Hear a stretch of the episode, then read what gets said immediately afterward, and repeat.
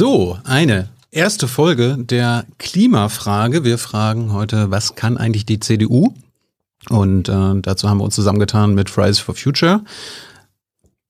Herzlich willkommen, Luisa Neubauer in der Sendung. Hi, guten Abend. Und eigentlich wäre heute auch noch geplant, dass Maya Göbel dabei ist. Sie musste leider kurzfristig absagen und wir haben uns gesagt, wollen wir das jetzt alleine machen? Luisa und ich haben gesagt, nein, wir brauchen dann noch einen Wissenschaftler und den haben wir gefunden.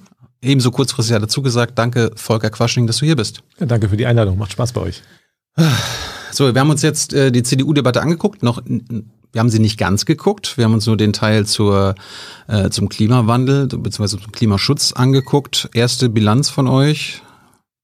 Was sagt ihr?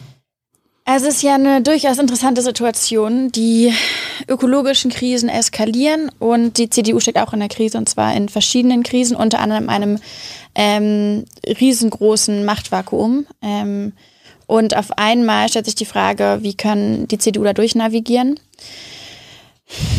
Also ja, ich würde sagen, wir müssen jetzt sagen, für in diesem Augenblick, ähm, lass uns damit arbeiten, was wir haben. Mhm. Aber es ist natürlich in der Klimafrage grundsätzlich erstmal, ich würde sagen, mehr als suboptimal, dass das jetzt die drei Kandidaten sind, die meinen, gerade die aussichtsreichsten Kandidaten zu sein für die Kanzlerschaft. Aber vielleicht bleibt es ja nicht so. Ja, was vielleicht spannend ist, ähm, welchen Raum man der Klimafrage eingeräumt hat. Nicht? Also wir haben ja zwei Sendungen gesehen und es war jetzt eine gute halbe Stunde über Klimaschutz. Das ist für die CDU schon erstmal bemerkenswert. Also man sieht, die CDU ist unter Druck, sie muss reagieren. Man sieht selbst bei den konservativen äh, Kandidaten, dass sie irgendwie blumige Worte gefunden haben, dass also Klimaschutz wichtig ist. Das war es dann aber auch schon. Also man hat auch in der Körpersprache gesehen, auch von Herrn Merz, dass er eigentlich von dem Thema nicht so sonderlich viel hält.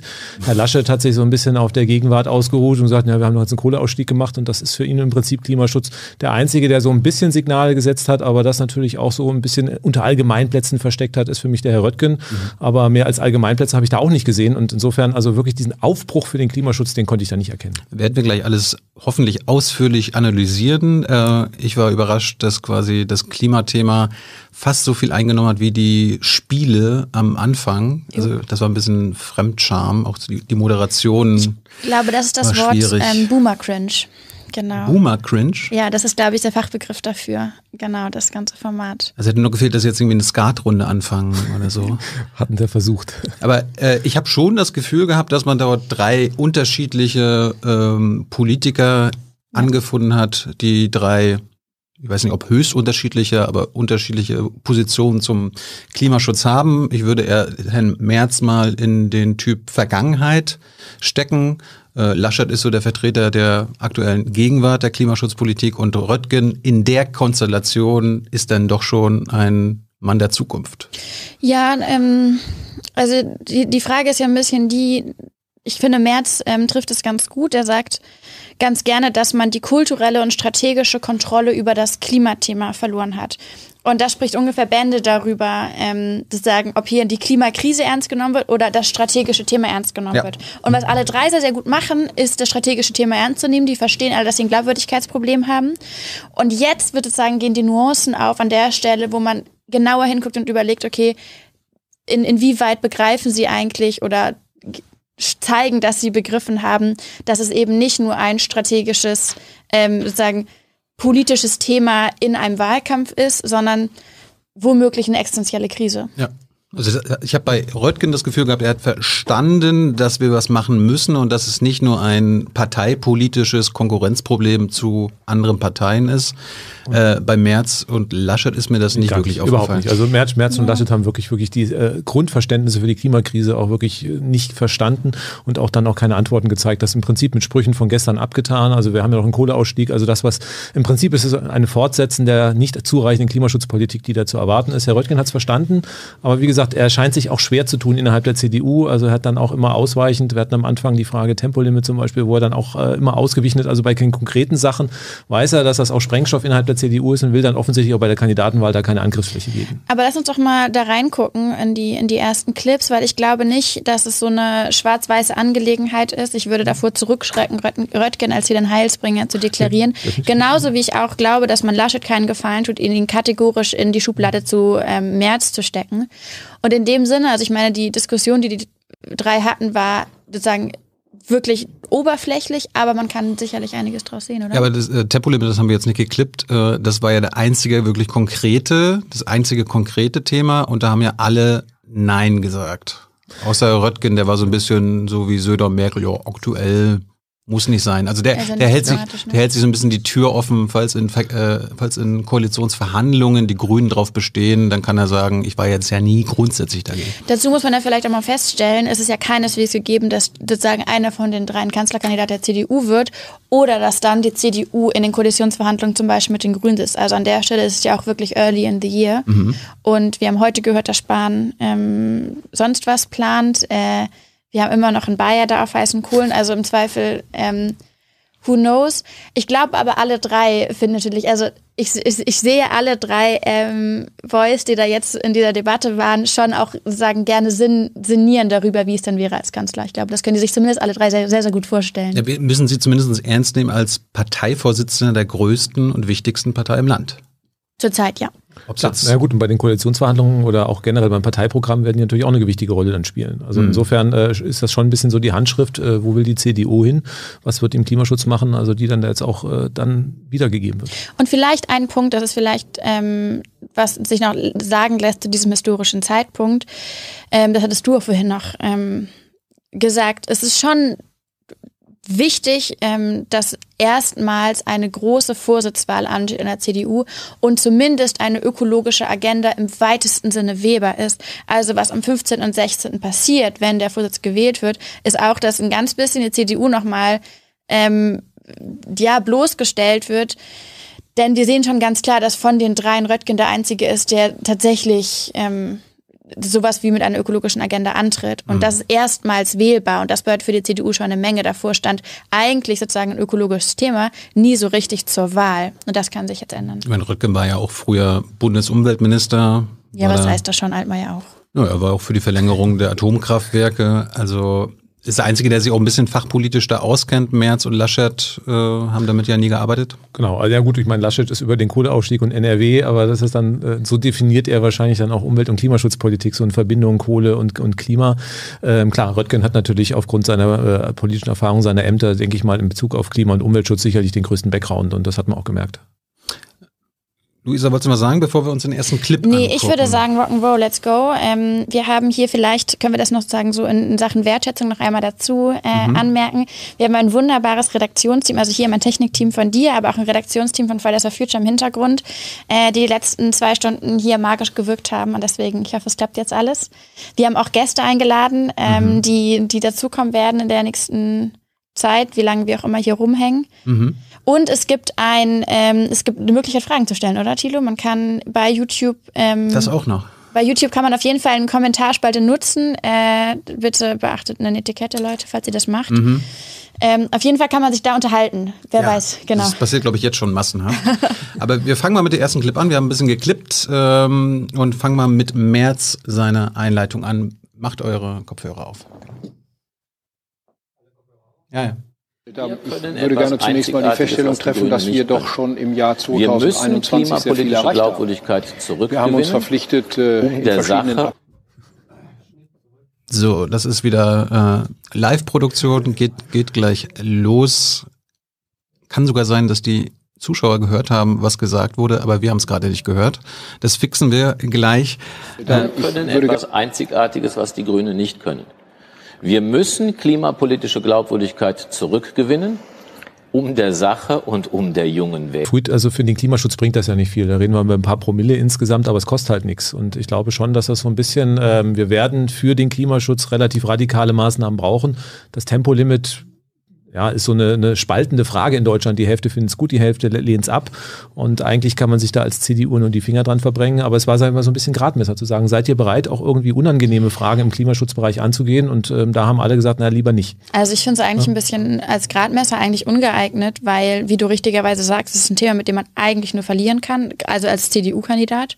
Ähm, und ich jetzt sagen würde, das an, an Herrn Röttgen hätte ich nicht gesagt, von wegen, ja Leute, übrigens, ähm, hier habt ihr mich. Ich meine, er muss sich ja in diesem Augenblick, muss es hier gegen, gegenüber Laschet und Merz behaupten und ja, nicht gegenüber irgendeiner grünen Bubble, die irgendwas von ihm gerne hören möchte. Und ähm, ich meine, wenn man das jetzt aus einer Klima, also aus einer Emissionsperspektive guckt, ist es sozusagen, kann man sagen, low-hanging fruit, aber auch vergleichsweise sozusagen irrelevant als Maßnahme. Also da gibt es noch ganz andere Fragen. Wir sind im Kohleausstieg, der ähm, ja mittelmäßig katastrophal langsam läuft. Und ähm, ich sozusagen finde das eigentlich sozusagen so als ja, so als Stimmungsbarometer nicht so interessant wie zum Beispiel die Frage von sowas wie Inlandsflügen oder sowas, wo ja zum Beispiel es eine gute Chance gibt, dass das ein großes Thema wird in Koalitionsverhandlungen. Das kam jetzt überhaupt nicht auf. Ich meine, ja, wobei, wobei Inlandsflüge und äh, Tempolimit, also das tut sich alles nichts. Das sind ja wirklich auch, auch Peanuts in dem Bereich. Also äh, ich glaube, Inlandsflüge war gar nicht zur Disposition. Also ich meine, die einzige inhaltliche, wirklich konkrete Frage war halt das Tempolimit. Da können wir sie halt dran festmachen. Aber also es war ja, in, einem, in, einem, ja. in einem Kartenspielchen. Also es mhm. war sozusagen, also vielleicht spricht es auch ein bisschen dafür, wie sozusagen, also das war ja keine Diskussion. Sie, sie konnten halt äh, zum Klimaschutz allgemein äh, schöne blumige Worte nutzen. Sie konnten bei der Landwirtschaft auch äh, so allgemein viel sagen. Kommen wir auch gleich noch zu. Und das Einzige, was konkret war, war leider das Tempolimit. Und da, ich meine, da war jetzt auch nicht viel zu erwarten. Ich glaube, ja, glaub, Röttgen, ja, Röttgen hat eine taktische Ansage. Sie gemacht. hatten ja schon die Chance, also was wollten Sie, also es gab ja diese konkreten Fragen auch, die ersten Zuschauerfragen, die eingestellt wurden und da war ja schon konkret die Frage, also was würden Sie tun, also um äh, wirklich die Klimakrise ja. abzuwenden und da hätte man ja sagen können, ja, also dat, dat, dat, dat und äh, da kam ja nichts, also da kam außer nur so ein bisschen blumig, ja, wir müssen und wir müssen die junge Generation ernst nehmen und wir müssen irgendwas machen und äh, wir müssen die soziale Marktwirtschaft und äh, den Klimaschutz in Einklang bringen, also das klingt ja alles ganz nett, aber was heißt das jetzt für mich? Also das heißt irgendwie, dann eine CO2-Steuer ist ganz gut, ja, aber es ist ein Unterschied, ob ich 25 Euro oder 200 Euro CO2-Steuer habe. Und ähm, das heißt, das müsste man eigentlich mal diskutieren und da kam halt inhaltlich gar nichts. Obwohl man dazu sagen muss, also das werden wir später noch diskutieren, ne, dass ähm, die Frage des Höhe des CO2-Preises immer ein Klang ist an. Vielleicht kann man sozusagen auch nochmal diese Debatte ein bisschen einrahmen mit neuesten Umfragewerten mhm. darüber, wie relevant eigentlich die Klimakrise oder die Klimafrage Hast du sie? Ähm, ja, für die, für die Leute in Deutschland ist und das ist ganz interessant. Ne? Die Open Society Foundation hat da ähm, eine große ähm, Studie zu gemacht und die ersten Ergebnisse lagen vor einigen Wochen der Zeit vor.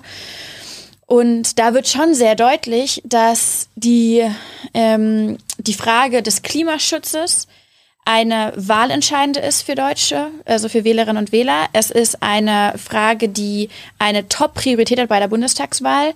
Und wenn bei der sehr, sehr deutlich wird, alle demokratischen Parteien, also alle Parteien außer die AfD, würden davon profitieren, mehr und schnelleren Klimaschutz zu propagieren in ihren Programmen und anzubieten in der Bundestagswahl. Und ich bin mir nicht ganz sicher, also wenn man sozusagen das nimmt und das sozusagen auf die CDU reflektiert, dann würde ich nicht sagen, dass in dieser Debatte das Zeichen von der CDU ausgegangen ist, dass sie das so verstanden haben. Weil dafür, wie er richtigerweise sagt, wäre das dann natürlich viel zu oberflächlich. Und ich bin sehr gespannt, wo die Kandidaten oder dann der Vorsitzende gewählt wird, die Kapazitäten her organisieren möchte oder ob die Person das dann vorhat, tatsächlich nochmal in die Tiefe zu gehen. Aus einer, sozusagen, aus einer aktivistischen Perspektive ist natürlich ein bisschen schockierend, dass sozusagen diese 30 Minuten das Resultat von zwei Jahren an unterbrochenen Klimastreiks sind in Deutschland. Ich meine, so die Lernkurven gut ähm ja gut, aber ich meine, ich bin schon ein bisschen länger dabei und irgendwie äh, vor drei Jahren hätte man sich aber auch nicht vorstellen können, dass die CDU eine halbe Stunde über Klimaschutz diskutiert. Also da habt ihr schon viel erreicht, muss man sagen. Ja, Standards ja. nach vorne oder nach hinten gesetzt ist ja, da die Frage. Genau. Ne? Gut, so. wir probieren es mal mit dem ersten Clip. Ich würde gerne zunächst mal die Feststellung treffen, dass wir doch schon im Jahr 2021 sehr viel erreicht haben. Wir haben uns verpflichtet, äh, in verschiedenen Abkommen bis äh, zum Jahr 2020 40 Prozent äh, CO2-Ausstoß zu reduzieren im Verhältnis zum Jahr 1990.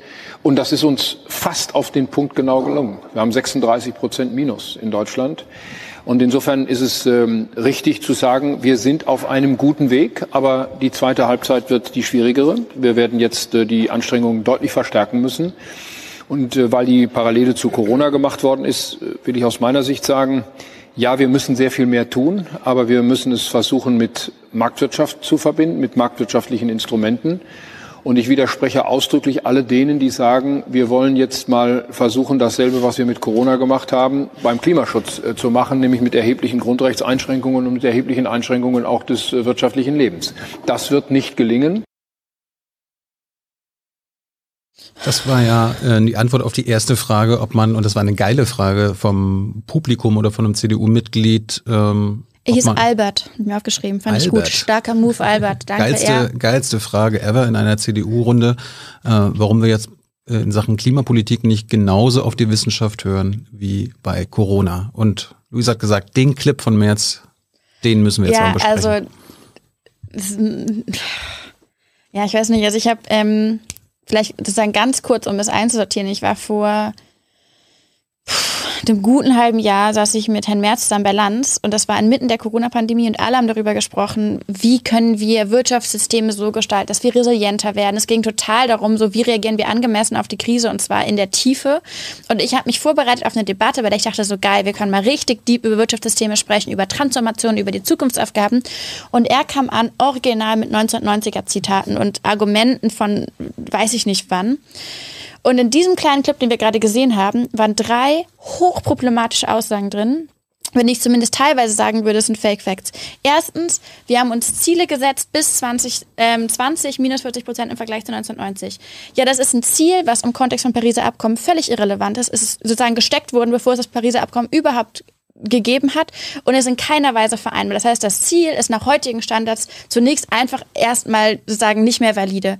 Dann sagt er, wir haben es fast erreicht mit minus 36 Prozent. Das ist natürlich süß und spricht dafür, dass er vor allem gerade nicht in der Debatte drin ist. Denn tatsächlich wurde durch Corona das Ziel, was das Ziel auch immer sein mag, übertroffen. Also ähm, Aber das nur, nur das letzte Jahr. Und ich glaube, er hat Genau. das schon ein bisschen verwechselt gehabt mit den letzten 30 Jahren. Ja, oder? es ist ja sozusagen, genau, es ist der letzte, die, die letzten sozusagen, genau, ähm, Reduktionen wurden erreicht durch- die, ähm, durch die Corona-Maßnahmen. Da ist ja kein bisschen klimapolitischer Ehrgeiz dahinter gewesen.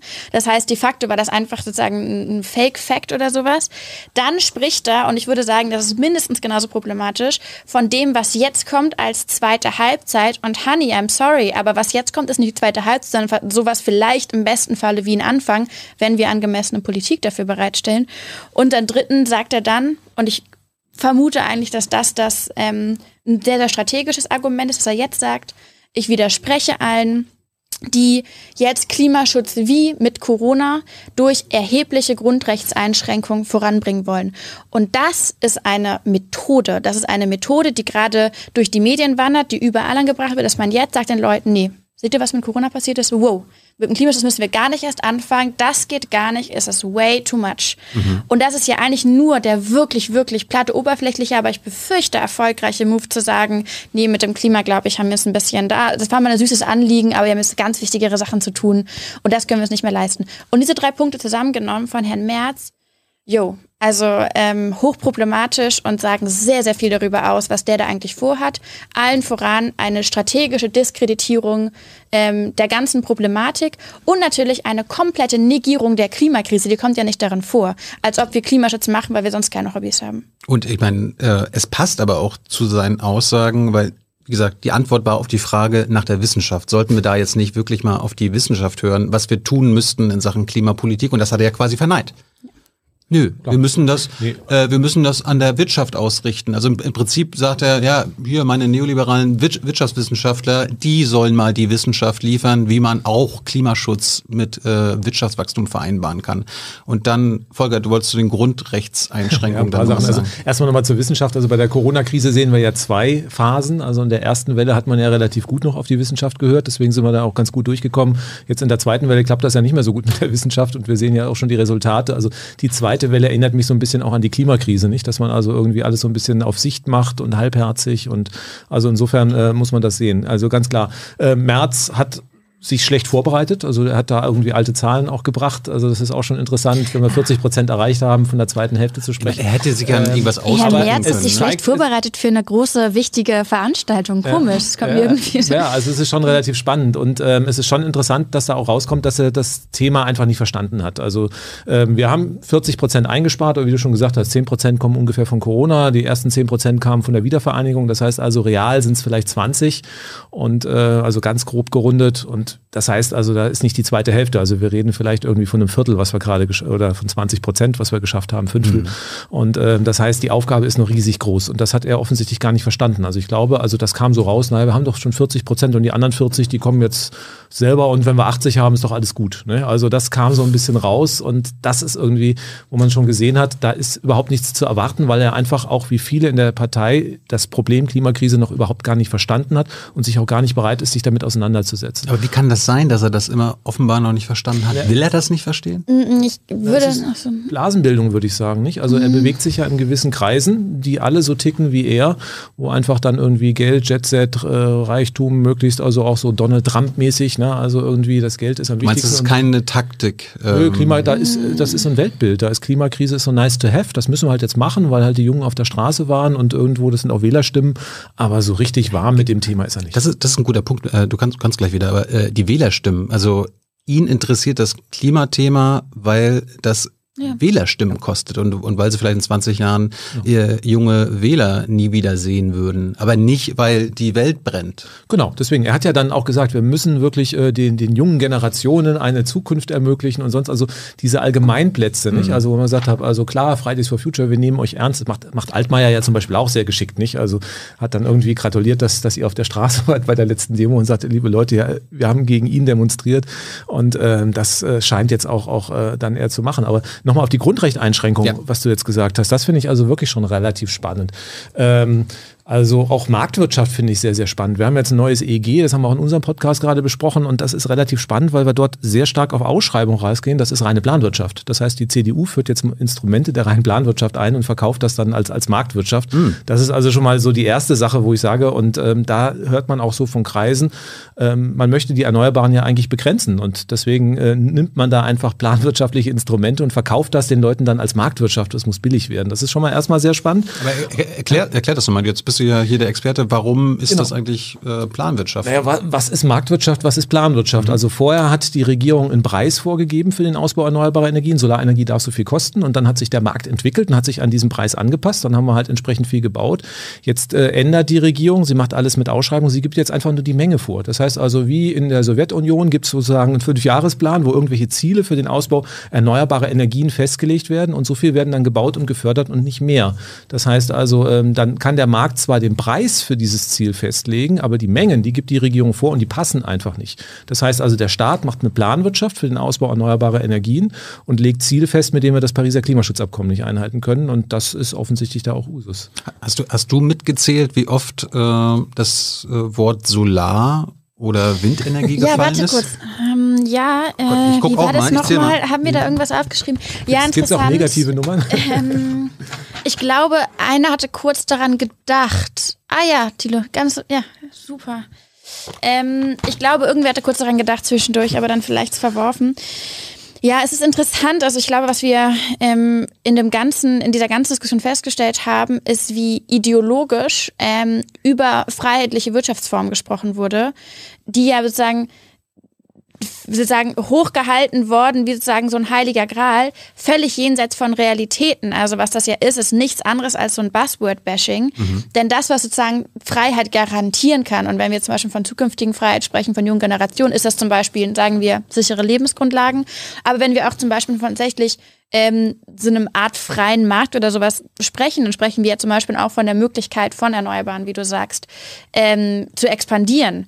Und jetzt fand ich es natürlich nicht niedlich, dass dann erzählt wird, die Unternehmen würden abwandern, da kommen wir später nochmal drauf hinzu. Die Unternehmen, die gerade abwandern, sind ja nebenbei auch die erneuerbaren Unternehmen, die sagen, wir finden hier nichts mehr. Also man merkt halt, es ist eine krass, ähm, ja, eine krass ideologische Debatte, wenn es dazu kommt, ähm, tatsächlich so eine Art ja, liberalen Dogmatismus zu vertreten, der aber in keiner Weise mündet in Realitäten, die wir tatsächlich wirtschaftlich vorfinden. Mhm. Und vielleicht noch ein Satz zu der Frage, warum Merz so, also wie Merz auf die Idee kommt, dass seine Aussagen zur Klimakrise angemessen seien. Ich glaube, ein ganz, ganz großer Teil ist auch ähm, tatsächlich identitätspolitisch bedingt. Also wenn du so überzeugt davon bist, dass du ununterbrochen der Klügste im Raum bist, dass du ununterbrochen weißt, was abgeht, dass du ein moderner Kandidat bist. Er hat für sich in der ähm, Financial Times behauptet, der modernste aller Kandidaten zu sein. Ähm, Im Jahre dann, 1950.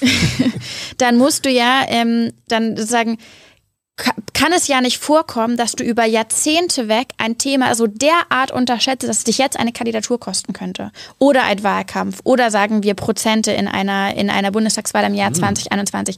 Das passt, es passt ja nicht zusammen. Das, man müsste ja in, in dem Augenblick, wo man die Klimakrise als Thema anerkennt, eine solche tiefe, schmerzhafte Selbstbefragung durchführen. Das funktioniert ja nicht bei einer Persona März. Und, da, und darum baut er das in seine äh, neoliberale Wirtschaftspolitik mit ein. Wobei ja bei Merz das Spannende war, er war ja relativ lange raus aus der Politik. Also mit den aktuellen Gesetzesvorhaben zum Klima und äh, auch zur Energiepolitik hat er ja eigentlich nichts zu tun. Also er könnte sich da ja eigentlich auch wirklich neu positionieren. Und äh, diese Chance nutzt er ja auch gar nicht. Also merkt man wirklich, er ist in seiner Welt, in seiner Blase gefa äh, gefangen genau. und er gibt wirklich das wieder, was irgendwie so in seinen Stammtischgesprächen mit den Leuten, mit denen er sich umgibt, offensichtlich dann auch so geäußert und gewünscht wird. Vielleicht könnte man auch dazu sagen, äh, er war raus aus der Politik und unterwegs bei BlackRock, dem äh, größten Kohleinvestor weltweit.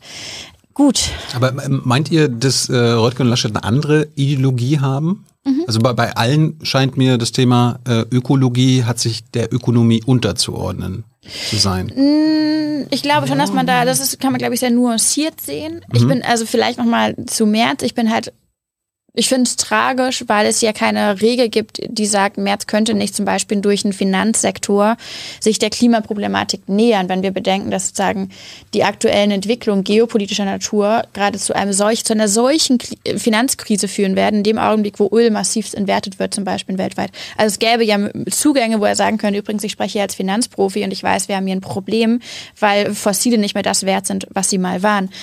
Und bei den anderen beiden kann man aber auch deutlich sehen, dass da ähm, dass es da andere Zugänge gibt. Bei Laschet finde ich höchst interessant, dass ähm, sein Vater selbst im Bergbau beschäftigt war und dann als Lehrer Quereinsteiger wurde. Also ist ja eigentlich sozusagen eine super sozusagen familienpolitische Transformation ist, die er durchlaufen hat. Röttgen und Laschet waren beide in der Pizza Connection in, in Bonn. Das heißt, beide haben schon früh mit Grünen zum Beispiel Gespräche geführt, als es damals noch undenkbar war. Also rein durch ihre politischen Karrieren, durch ihre Wege haben die schon sozusagen sind die schon sozusagen ein Stück weit von März entfernt. Und aber, aber keiner von den dreien sieht die große Ursache, wie wir wirtschaften, als die, die Hauptursache für den Klimawandel. Das habe ich nicht Also wir sprechen immer noch von CDU-Kandidaten. Ne? Ja, ja. Ja, ja aber Wo, also beim, die beim, Ursachen zu erkennen, das ist ja, äh, das wäre ja schon mal wichtig. Beim Reutgen fand ich spannend, dass er zumindest versucht hat, die Chancen zu erkennen. Mhm. Also es ist ja Klimaschutz äh, wird ja immer so als Verzicht, back to irgendwie in die Höhle, in die Steinzeit zurück und wir dürfen nichts mehr und äh, Verbotspolitik oder was weiß ich. Also das hat ja auch dann äh, dann äh, März am Anfang auch probiert, dann mit der Grundrechtseinschränkung wieder. Und äh, da hat Röttgen zumindest mal versucht, eine Brücke zu bauen. Das fand ich schon mal sehr spannend, dass er einfach sagt, es gibt Chancen und die haben wir ja auch. Also das heißt, wer wird denn Kohlebagger noch in 20 Jahren verkaufen oder Dieselautos? Also Norwegen hat äh, jetzt schon im letzten Monat 50 Prozent Elektroautos zugelassen. Das heißt also, wer weiter auf diese alten Technologien setzt, der ruiniert das Land. Und äh, auch das hat, nicht mal das hat äh, also praktisch ein Herr Merz, der aus der Wirtschaft kommt, verstanden. Das heißt also, er scheint auch wirklich an diesen alten Technologien noch festzuhalten und diese wirtschaftlichen Chancen auch gar nicht zu begreifen. Und da ist Röttgen offensichtlich schon einen Schritt weiter und das hat, fand ich ganz gut. Röttgen ist ein gutes Stichwort. Äh, zudem haben wir den nächsten Clip. Klare Ziele, die wir auch haben. 2050 klimaneutral. Dann brauchen wir klare Schritte und die müssen verlässlich sein. Dann finden Investitionen statt. Laschet spielt die 250er Karte. Wenn ich, ja, euch, wenn, wenn, ich, wenn ich euch richtig verstanden habe, ist 2050 klimaneutral zu spät. Ja. Wenn ich dich verstanden habe, Volker auch. Ist die Frage für was? Also auch da ist mal wieder die Frage, was sagt die Wissenschaft? Es gibt sogenannte CO2-Budgets, das heißt also, wie viel CO2 darf man noch ausstoßen, damit eine gewisse Temperatur nicht überschritten wird. Das hat der IPCC ganz gut berechnet.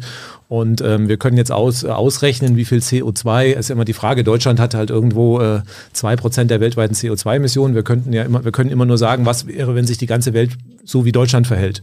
Und wenn wir 2050 klimaneutral ist, wird Deutschland so viel CO2 ausstoßen, dass wir wahrscheinlich die 2-Grad-Marke auch reißen werden. Das heißt also mit 1,5 Grad, was im Pariser Klimaschutzabkommen äh, dann drin steht, ist definitiv nichts. Da müssen wir irgendwann in den 30er Jahren dafür klimaneutral werden. Und das heißt also auch Röttgen hat im Prinzip nicht den Anspruch, hier wirklich das Pariser Klimaschutzabkommen einzuhalten. Also der hält an dem 2050er Ziel fest. Wobei man da sagen muss, er findet sich da ja auch äh, in ganz guter Umgebung. Also auch in der EU äh, hat man ja das 2050er Ziel definiert und ähm, Ja, also deswegen ähm, glaube ich, wollte er da jetzt nicht ein neues Fass aufmachen, aber es zeigt also, dass er nicht auch gesagt hat, naja, Pariser Klimaschutzabkommen, wir müssen auch nochmal über unsere Ziele nachdenken. Das wäre ja auch mal eine Aussage gewesen, ohne sich festzulegen, wenn man schon blumig ist und die kam ja auch nicht. Ja, ähm, easy. Also ich. Ich meine, selbst Röttgen fordert nur das Mindeste. Nee, es ist halt nicht das Mindeste, ne? Es ist halt, also. Was zu wenig ist. Genau, man muss sich vorstellen, dass also das, das 1,5 Grad Ziel ist ja sozusagen kein Ziel, sondern erstmal ein Limit, ne? Klimagerechtigkeits, äh, technisch gesprochen. Das ist sozusagen ja ein Limit, was gesetzt wurde, zu sagen, hey, wenn uns wirklich eine Lebensgrundlage gelegen ist, dann müsste es eigentlich das sein. Und dann wurde uns so eine Art, äh, so eine Art Korridor eingerichtet bis zwei Grad. Und wie du sagst, ich glaube, das Budget ist zum einen entscheidend. Ne? Also die Jahreszahlen sind ja eigentlich nur Orientierungshilfen, die uns helfen, mit unserem Budget zu haushalten was man bei diesen, was man mit dem Umgang mit unserem CO2-Budget vielleicht beachten muss, ist, dass es ja im Endeffekt so eine Art Kurvendiskussion ist, die wir haben. Also wir gucken eigentlich sozusagen, wenn man die, die Klimakurve sieht, die sozusagen abwärts geht, dann ist es ja sozusagen das, was unter der, der Kurve ist, also das Integral praktisch, worum es eigentlich geht. Und was wir eben wissen, ist, dass die entscheidenden Weichen gestellt werden müssen in den nächsten fünf Jahren. Also diese weit entfernten Ziele sind, und das ähm, sagen auch Politikerinnen und Politiker, auch Staatschefs zum Beispiel, sagen das sehr oft. Ab und zu spreche ich ja mit denen, mit Greta zusammen zum Beispiel. Die wissen das auch. Das ist eine Methodik, zu sagen, ja, wir kümmern uns erstmal um die 2050-Ziele. Wir betonen immer, dass wir weit entfernt irgendwelche Ziele haben, um davon abzulenken, dass wir jetzt im Hier und Jetzt eigentlich gerade alles tun, um zu verhindern, dass wir irgendwelche potenziellen Ziele nochmal erreichen können. Letztendlich ist ja auch genau das, was mit Paris passiert ist. Ne? Man hat das Pariser Abkommen unterzeichnet und gesagt, ja, setzen uns das weit entfernte Ziel. Und jetzt kommen wir, und es waren ja nur drei Jahre später, und sagen, ey Leute, ähm, könnt ihr euch an euer eigenes Ziel halten? Und dann wird uns vorgeworfen, dass jetzt zum Beispiel März der Erste, der das sagen würde, ja, das ist jetzt aber zu radikal, wie wagen es die jungen Leute da eigentlich überhaupt? Die wollen ja alles auseinandernehmen. Das sind ja staatlich gesetzte Ziele. Also Klimaziele in weiter Zukunft ist eine, sagen, sich darauf zu reduzieren, ist eine Strategie. Die wichtigen Fragen passieren sozusagen im Hier und Jetzt, die passieren in den nächsten Jahren. Und in Deutschland natürlich, die passieren in der nächsten Legislaturperiode. Deswegen ist es so wichtig, dass die Leute, die da reinkommen, die vielleicht ins Kanzleramt kommen, einen Plan haben, ein Konzept haben. Und so, ich finde es wichtig zu betonen, dass wir in dieser Runde auch sitzen, ähm, nicht aus irgendeinem Bedürfnis, die CDU fertig zu machen, sondern weil es ähm, entscheidend ist, dass die aktuell größte Volkspartei Pläne hat, Konzepte hat, ähm, tatsächlich tiefe, fundierte ähm, Schritte vorlegen kann. Und ich glaube glaub nochmal, da ist das 2050er Ziel schon relativ spannend. Es gibt ja auch noch andere Ziele, nicht? Also es gibt ja auch ein 2030er Ziel, das hätte man ja auch nennen können. Mm. Das heißt also, wir haben jetzt 40 Prozent CO2 eingespart. Wir wissen, dass wir nächstes Jahr, wenn die Corona-Krise vorbei ist, dann durch Nachholeffekte einfach wieder nach oben schießen werden. Das heißt, dann sind wir wieder bei 35. Und ähm, das heißt, das aktuelle Deutschland-Ziel für 2030 ist ja minus 55 Prozent. Das heißt, da muss man nochmal echte 20 Prozent CO2 einsparen. Das reicht für Paris ja nicht, mm. aber das ist das Ziel der Bundesregierung schon mal. Und dafür müsste ja, das heißt, man man muss praktisch, wenn man jetzt wirklich den Corona-Effekt und den, die Wiedervereinigungseffekt rausrechnet, müssten wir jetzt in den nächsten zehn Jahren so viel CO2 einsparen, wie wir dann real durch äh, Energiewende in den letzten 30 Jahren eingespart haben. Das heißt, da müsste man richtig dann auch, auch für das 2030er-Ziel äh, was nachlegen. Stattdessen redet man von 2050. Ja, da kann man als Wissenschaftler auch wieder nur sagen, naja, wenn wir im Jahr 2030 90 Prozent eingespart haben, dann können wir auch bis zum Jahr 2100 noch CO2 einstoßen. Ist ja immer die Frage, wie schnell kommen wir runter? Und äh, wenn ich das so schon formuliere, dass einfach so 2050 50 entscheidend ist, dann hat man so das Gefühl, ja, wir machen nochmal 20 Jahre Schneckentempo und dann werden wir schon irgendwie auf dieses Ziel kommen und damit sprengen wir natürlich alles, was den Klimaschutz und, und er suggeriert ja quasi, also bei Merz zum Beispiel, wenn er jetzt Kanzler wäre, ja, das sind auch wieder Probleme, die zwar meiner Kanzlerschaft jetzt nicht wirklich äh, dazugehören, ja. weil das ist ja 2050 genau. und da habe ich auch nichts mehr mit zu tun. Vielleicht noch ein letzter Satz äh, zu dem Clip, den wir gerade gehört haben. Wenn ich mich richtig erinnere, ähm, hat Röttgen tatsächlich nicht zwei Grad Ziel, sondern zwei Prozent Ziel gesagt. Mhm. NATO vielleicht irgendwas. Ja, es natürlich ein ganz, es ist ein bisschen schmerzhaft, weil ich schon denke so, ja, mh, mm, ja, aber spricht, also weißt du, ja, was gut. dahinter steht, ist natürlich vor allem einfach eine fehlende Routine. Und ich frage mich mhm. viel, was sozusagen eigentlich in geschlossenen CDU-Räumen passiert, ähm, wie nebenbei da zum Beispiel über die Klimafragen gesprochen wird. Und ich schätze halt, sie kommen nicht vor. Ja, aber, gut. gut. da würde ich sagen, es sind auch Menschen, denen soll man ein, ein, Sprachfehler zugestanden sein. Wenn das inhaltlich richtig gemeint hat, dann würde ich damit, damit dann leben können. Falls ihr euch fragt, warum wir so wenig über Armin Laschet reden, der hat einfach wenig gesagt ja. und das, was er gesagt hat, äh, dazu kommen wir noch. Wir fangen jetzt aber mit März an und seiner Flächenversiegelung bzw. Landwirtschaft. Interessant. Äh, Clip 3, wir gucken mal, Ah, und Verzeihung, falls, jetzt es, klappt. und falls es ein bisschen länger dauert ab und zu, ne, wir haben hier, also wir machen hier ein technisch, ein technisches Newbie-Projekt. Mhm. Ähm, genau.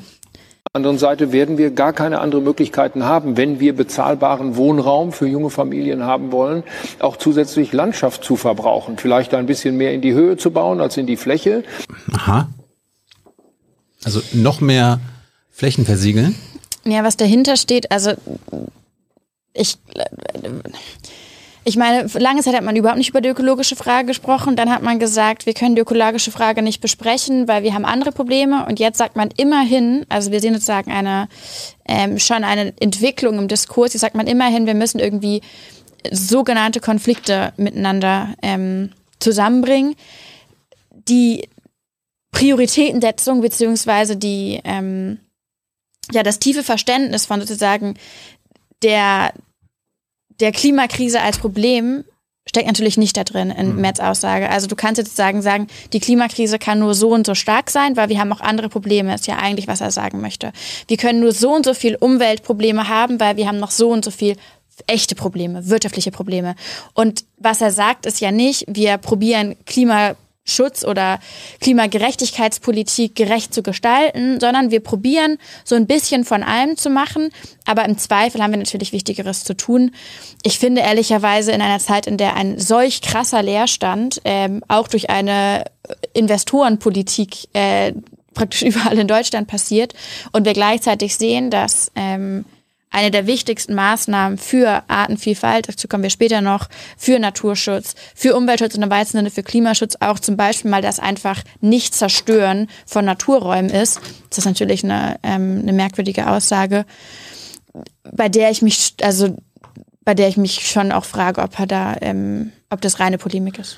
Ja, wobei das ist auch ein schweres Thema, muss man, muss man insgesamt sagen. Nicht? Also wir vermischen ja jetzt hier auch Klimaschutz und Naturschutz. Also es ging Ja, ja, aber es sind ja in, in, in den Flächenverbrauch. Genau, aber es sind ja Ähm, nicht ganz zu trennende Themen. Nee, ist klar, aber also ist ja auch eine Frage, die uns in Berlin umtreibt. Also ist der Bau eines Tesla-Werks jetzt zum Beispiel positiv oder negativ, nicht? Also das ist dann, also da hat man natürlich schon einen Flächenverbrauch, also muss man drüber diskutieren.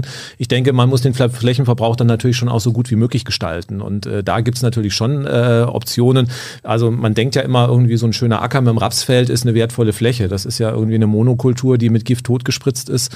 Und ähm, alleine dann über eine ökologische Landwirtschaft, über eine Reduktion des Fleischkonsums könnten wir ja auch, ähm, äh, auch wenn wir jetzt Flächen noch abzwacken für Wohnungen oder für Industrie, die Flächen, die da sind, natürlich noch erheblich aufwerten. Also da könnte man in so eine Diskussion einsteigen, aber da merkt man auch, dass die in dem Thema überhaupt gar nicht drin waren und gesagt haben, okay, Flächen, ja, wir müssen halt bauen und dann machen wir halt irgendwie einen Dachgarten oben drauf und gut ist, nicht? Aber immerhin, äh, Grund zur Freude. Ähm, wir haben gestern erfolgreich eine Petition durchgeballert ähm, von den Architects for Future für einen klimaverträglichen Bausektor. Und da sind natürlich ganz, ganz viele Fragen mitgedacht. Ne? Wie sieht es eigentlich aus? 40 Prozent der deutschen Emissionen hängen mit dem Bausektor zusammen. Das muss man sich auch bewusst machen. Also was da noch hinterherkommt, wenn man mal so lapidar ein bisschen von ein bisschen bauen hier, ein bisschen höher da spricht, das ist einfach groß. Gut, immerhin äh, tun Leute aus der Zivilgesellschaft was. Ja, weiter geht's. Ja, wir waren ja beim Thema Landwirtschaft und Flächen. Norbert Röttgen hatte da auch was so zu sagen.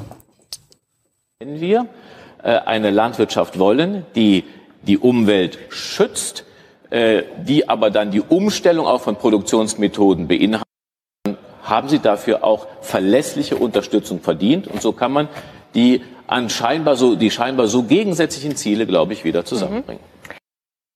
Dazu haben wir gleich übrigens eine, eine Gäste, nicht wahr? Ähm, freundlicher Wink an die Technik da hinten.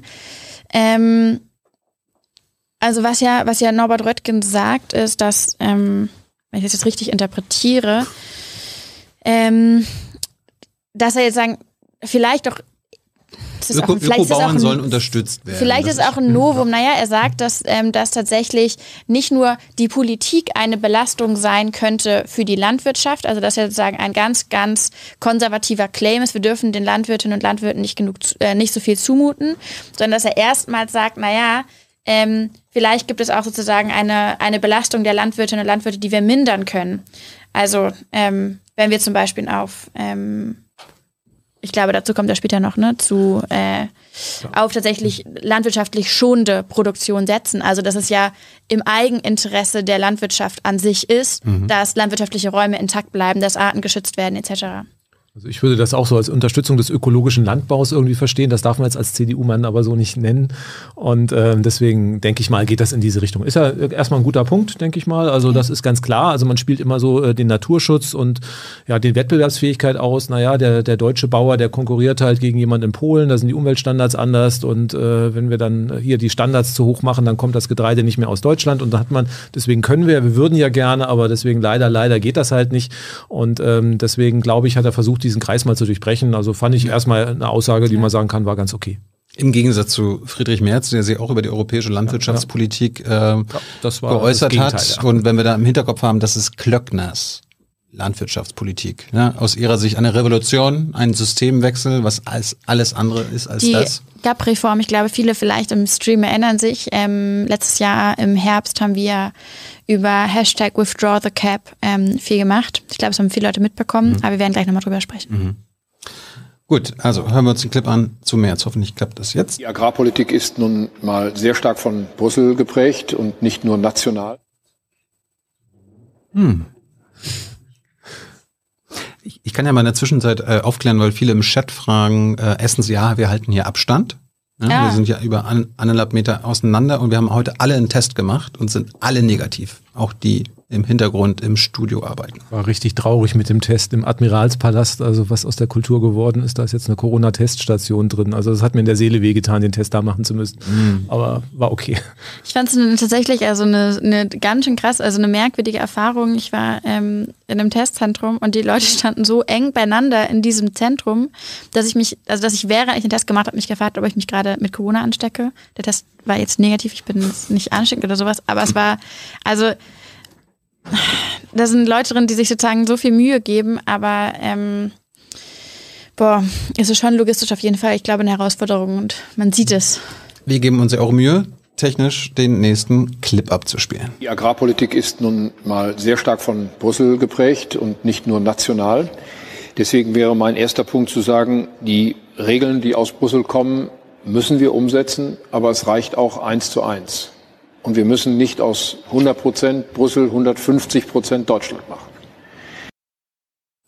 Geil.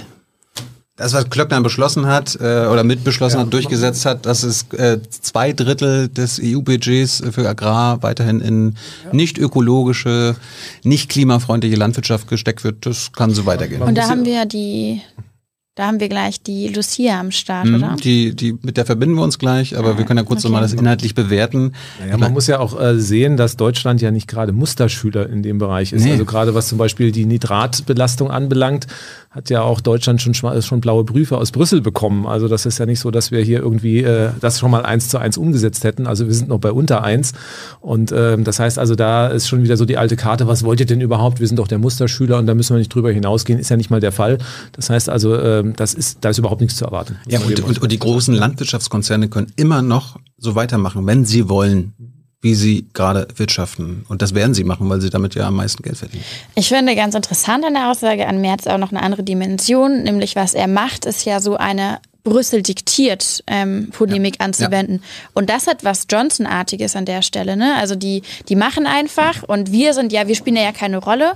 Und ähm, das heißt, wir müssen jetzt sozusagen, wenn, wenn Brüssel so gouvernantenhaft und jetzt irgendwelche was zu machen, dann müssen wir jetzt nicht so übereifrig einherkommen. Ich meine, wer sind wir denn? Was haben wir unsere Souveränität verloren? Und das ist sozusagen also eine ganz, ganz problematische Rhetorik, wenn man bedenkt, dass auch ähm, sozusagen alle drei Kandidaten ja meinen, wir müssen unbedingt Europa stärken und mehr Europapolitik und sonst was wir sozusagen europäische Werte hochhalten. Und das verklärt natürlich total die Realität, wenn man sich überlegt, wer ist Deutschland in der EU und wer ist zum Beispiel Frau Klöckner in der aktuellen Agrarreform. Und ähm, Nee, ist schon richtig, Tilo. Doch? Das ist sie, ja. Ach da. Äh, wir haben jetzt hier gleich äh, Lucia am Start.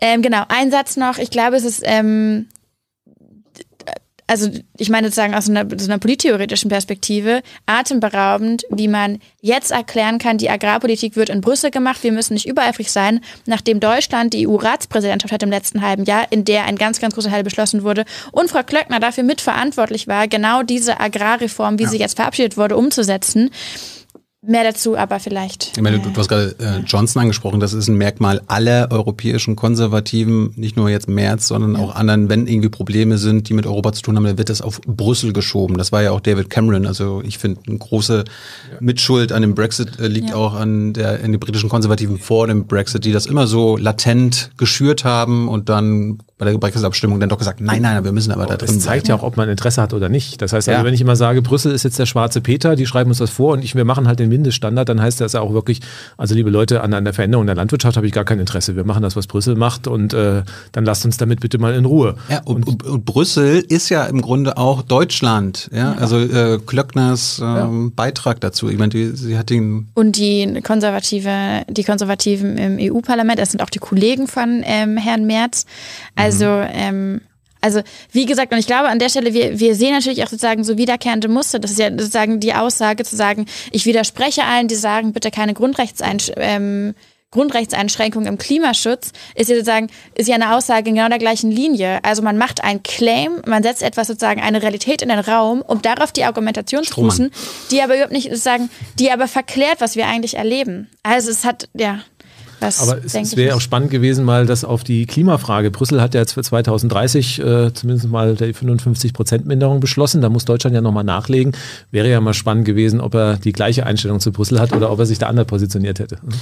Luisa, sag uns mal ganz kurz, mit wem wir jetzt reden. Lucia. Genau, wir sprechen mit ähm, Lucia. Bist du zu sehen? Ah ja, wunderbar.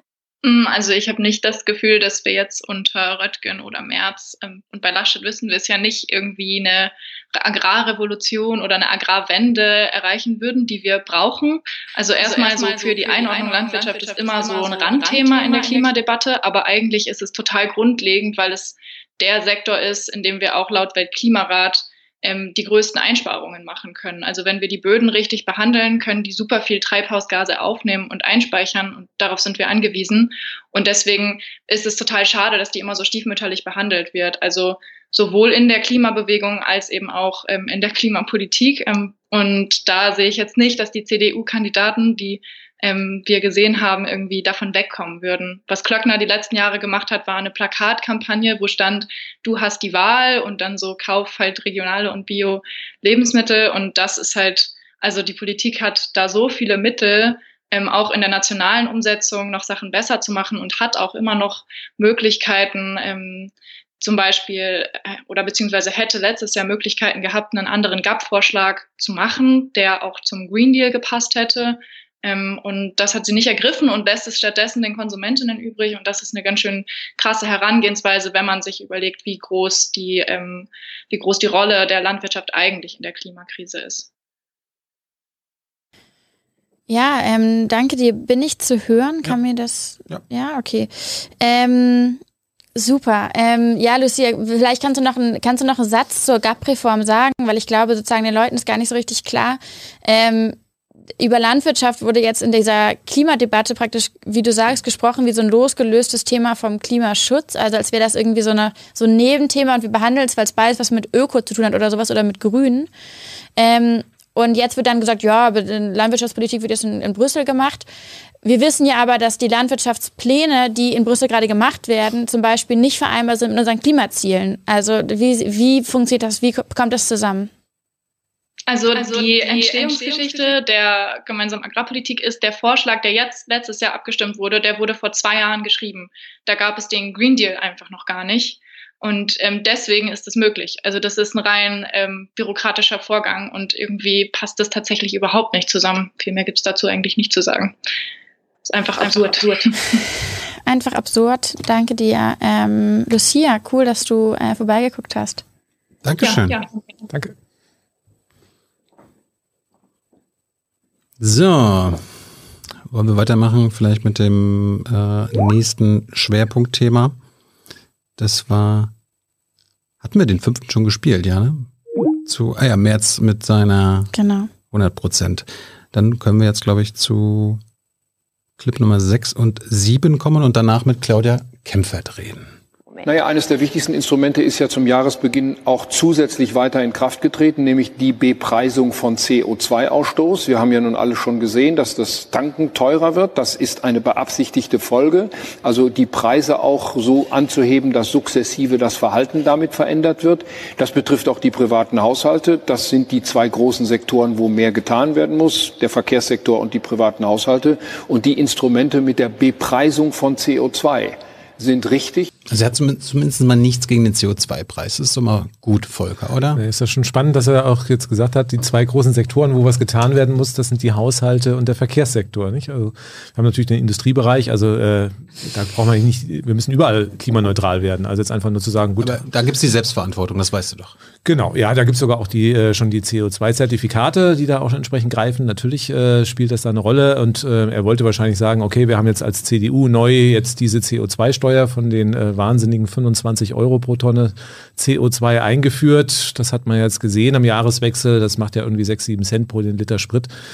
Ja, das ist ein marktwirtschaftliches Instrument. Auch alle Ökonomen sagen, dass also ein CO2-Preis gut ist. Nur man muss sich überlegen, also wenn ich gerade im Verkehrsbereich äh, einen Wechsel, eine Wende herbeiführen muss, wie hoch muss dann der CO2-Preis sein? Und ähm, da wird immer auf das marktwirtschaftliche Instrument. Wir haben das ja eingeführt und das wirkt ja schon. Ja, aber also das wirkt nicht wirklich in dem Tempo, was wir brauchen, weil wenn wir wissen, dass wir irgendwo lass es 2040 sein, klimaneutral sein, sein äh, wollen, mhm. dann äh, müssten wir jetzt aufhören, Benzin- und Dieselautos zu verkaufen. Und ähm, das heißt, da muss man sich wirklich die Frage auch stellen, schaffe ich das mit marktwirtschaftlichen Instrumenten alleine? Ich würde das verneinen. Also das heißt, hier muss man sich auch über ja, Regeln, würde ich mal sagen, Ordnungspolitik oder ja, wie würde er sagen, Einschränkung der Grundrechte, ja, also ja, aber ich meine, ich mein, das ist ja, ist ja auch lustig. Der CO2-Preis ist ja quasi eine staatliche Vorgabe, eine staatliche Intervention. Das ist Eingriffspolitik und äh, sie ja. wehren sich äh, gegen Eingriffspolitik, geben gleichzeitig nicht ja, zu, dass das, was sie jetzt gut finden, den CO2-Preis ähm, ja, wir haben ja Unterschied, wir haben ja Ziele. Wir wissen, dass wir weg müssen vom CO2. Nun gibt es zwei Wege. Also Weg Nummer eins ist, ich mache das, was ich nicht haben will, teuer und hoffe, dass die Leute dann einfach aufgrund der wirtschaftlichen Anreize umsteigen. Mhm. Aber dann sehen wir, also wir hatten schon Benzinpreise, die irgendwo bei zwei Euro waren und da sind wir ja weit davon entfernt und selbst da haben die Leute nicht irgendwie ihr Auto abgeschafft. Das heißt also gerade im Verkehrsbereich wissen wir, dass diese CO2-Preise nicht, nicht ausreichend helfen werden. Da muss man drüber diskutieren. Das heißt, das muss man ergänzen in einem Maßnahmenpaket. Und wenn man es einfach so dahinstellt, naja, wir haben CO2-Preis eingeführt, eingeführt, da muss man leicht nachschrauben und danach funktioniert alles, sieht man auch, dass man das Problem erstmal, erstmal ansatzweise noch überhaupt gar nicht verstanden hat und das ist das Problem. Naja, und vielleicht kann man dazu noch, ähm, also Vielleicht ist das ein, ein Punkt, wo wir auch ein bisschen Nuancen aufmachen können zwischen den verschiedenen Kandidaten. Ich denke, dass sie in der Problembeschreibung ganz, ganz große Diskrepanzen aufmachen. Also ja, man kann die Klimakrise auf ein Problem von ähm, sozusagen zu viel CO2 reduzieren, aber das ist ja nicht die Kumulation an ökologischen Krisen, die wir gerade erleben. Also wir haben zum Beispiel schon von Nitrat gesprochen. Also wir erleben jetzt sozusagen eine Reihe von Stoffkreisläufen, in die wir so krass interveniert haben, dass sozusagen planetare Grenzen in ganz, ganz verschiedenen Facetten ähm, erreicht erreicht werden und teilweise gesprengt werden. Und das heißt, was natürlich gerade passiert ist, der zwanghafte Versuch, eine wirklich komplexe, vielschichtige Kumulation ökologischer Krisen in ein, sagen, in ein marktwirtschaftliches Frame made by CDU reinzuquetschen. Und wo man dann irgendwie rauskommt, ist zu sagen, ja, wir haben den CO2-Preis und ähm, dann haben wir es noch alles im Kasten, da sind sich die Leute ja einig.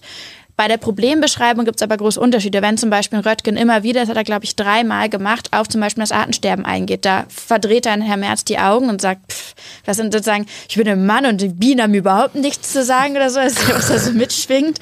Aber so ähm, sozusagen an der Stelle sieht er ja, dass es nicht geht. Er hat natürlich jetzt sozusagen wenig, sagen wir, konkrete Lösungen vorgebracht ähm, oder interveniert, als, ähm, als man es hätte machen können. Aber das ist natürlich, also man merkt natürlich, dass in der, in der gesamten CDU-Debatte relativ, ähm, ja, ich würde sagen, unterkomplex über eigentlich die ökologische Problematik gesprochen wird, dass wir ein CO2-Instrument brauchen, klar, und dass es auch gut ist, dass es in place ist. Fridays for Future hat es ja gefordert. Was natürlich da noch zu bedenken ist, und ich, äh, das wäre auch der letzte Punkt dazu von mir, ähm, ist es natürlich atemberaubend, dass jetzt der CO2-Preis, der eingeführt wird, ähm, ausschließlich nach dem Kriterium untersucht wird, was spüren denn die Verbraucherinnen und Verbraucher. Dann sagt Herr Merz, ja, das spüren wir schon heute, am, Strompreis merken wir das, an der Tankstelle merken wir das. Der CO2-Preis wurde sozusagen nicht eingeführt, damit die Menschen irgendwie so ein bisschen unter Ökomaßnahmen leiden, sondern weil wir tatsächlich Ziele zu erfüllen haben, weil wir Emissionen zu reduzieren haben. Also ein Instrument daraufhin zu untersuchen, ob man es irgendwo spürt im Haushalt und dabei völlig außen vor zu lassen, dass es sozusagen einen klaren Wirkungsgrad liegt, den man erreichen muss. Das ist natürlich ein, Grundproblem und ein Riesenmissverständnis im Grundsatz. Ich meine, Sie könnten ja auch mal ehrlich sein und beschreiben, was im Verkehrssektor getan werden muss. Ich meine, wir haben über 60 Millionen angemeldete Kfz die äh, entweder Diesel oder Benziner sind in Deutschland und wir müssen es in den nächsten 20, 30 Jahren schaffen äh, oder bis 2050, wenn wir, wenn wir nach ihnen klimaneutral sein wollen, dass praktisch nur noch äh, Nichtverbrenner auf der Straße fahren. Das ist die Zielsetzung. Also müssen Sie einen Weg beschreiben, wie wir in den nächsten 30 Jahren diese schmutzigen Autos von der Straße bekommen. Das trauen Sie sich nicht zu sagen, weil Sie dann eingestehen müssten, okay, wir müssten eine andere Autoindustriepolitik machen und wir müssten auch diese Verbrenner loswerden. Und dann denkt natürlich Oma und Opa, äh, wie, also mein Auto ist jetzt auch gefährdet. Äh, was das ja nicht bedeutet, aber wir müssen einfach aufhören, neue Verbrenner auf die Straße zu packen und die, die jetzt noch da sind, auslaufen zu lassen, damit 2050 keiner mehr auf der Straße fährt. Das wurde und wird nicht gesagt und gleichzeitig wird aber mhm. impliziert, naja, Luisa, mit dem CO2-Preis, das wird jetzt automatisch schon so kommen. Wir sind ja auf einem total guten Weg, Thilo, ne? Und ich habe auch gehört, dass wir jetzt sechs, nee, wie war das nochmal? Also, ja. Ja, aber ist auch der, der Gedanke dabei, nicht? Wenn ich mir jetzt ein neues Auto kaufe und der CO2-Preis, also da hat man so das Gefühl, naja, wenn der höher wird, dann wird auch der CO2-Ausstoß im Auto weniger. Ja, also wenn ich damit genauso fahre, wird es halt teurer am Ende, aber also dem Porsche-Fahrer wird das irgendwie relativ wenig tangieren, ob der Liter Sprit dann 1 Euro oder 1,30 Euro oder 1,40 Euro kostet. Ja, also das ja. äh, wird dann die Fahrleistung des Porsches wenig reduzieren. Gut, das Problem sind eher die Autos, die in größeren Stückzahlen da sind, aber auch da haben wir gesehen, äh, wir hatten ja schon Spritpreise 2008, 2009, die ja erheblich höher waren und äh, so richtigen großen Einfluss auf die Fahrleistung hat das nicht gehabt. Also selbst eine CO2-Steuer von 150 oder 180 Euro die Tonne CO2 würde da gar nicht so wahnsinnig viel wahrscheinlich äh, bewirken. Das heißt, man muss andere man muss ein Maßnahmenpaket machen, man muss sagen, wir haben das Ziel, wir wollen so und so viel runter und für diese Ziele müssen wir erstmal das, das, das und ja. genau das, was Sie am Anfang gefragt haben, was würden Sie denn machen? Da kam ein, wir haben einen CO2-Preis und das ist doch gut, da muss man ein bisschen nachschärfen und das passiert dann von selber. Selbst nicht. diese Woche hat das Bundesumweltministerium in der Bundespressekonferenz angemahnt, dass im Verkehrssektor von der eigenen Regierung am wenigsten passiert. Mhm. und da muss es zukünftig auch in den nächsten Jahren schon Maßnahmen und Regulierungen und teilweise vielleicht Verbote geben, wie wir da was ändern. Also ich, ich weiß noch in der Ölkrise. Grund, Grundrechtseinschränkungen.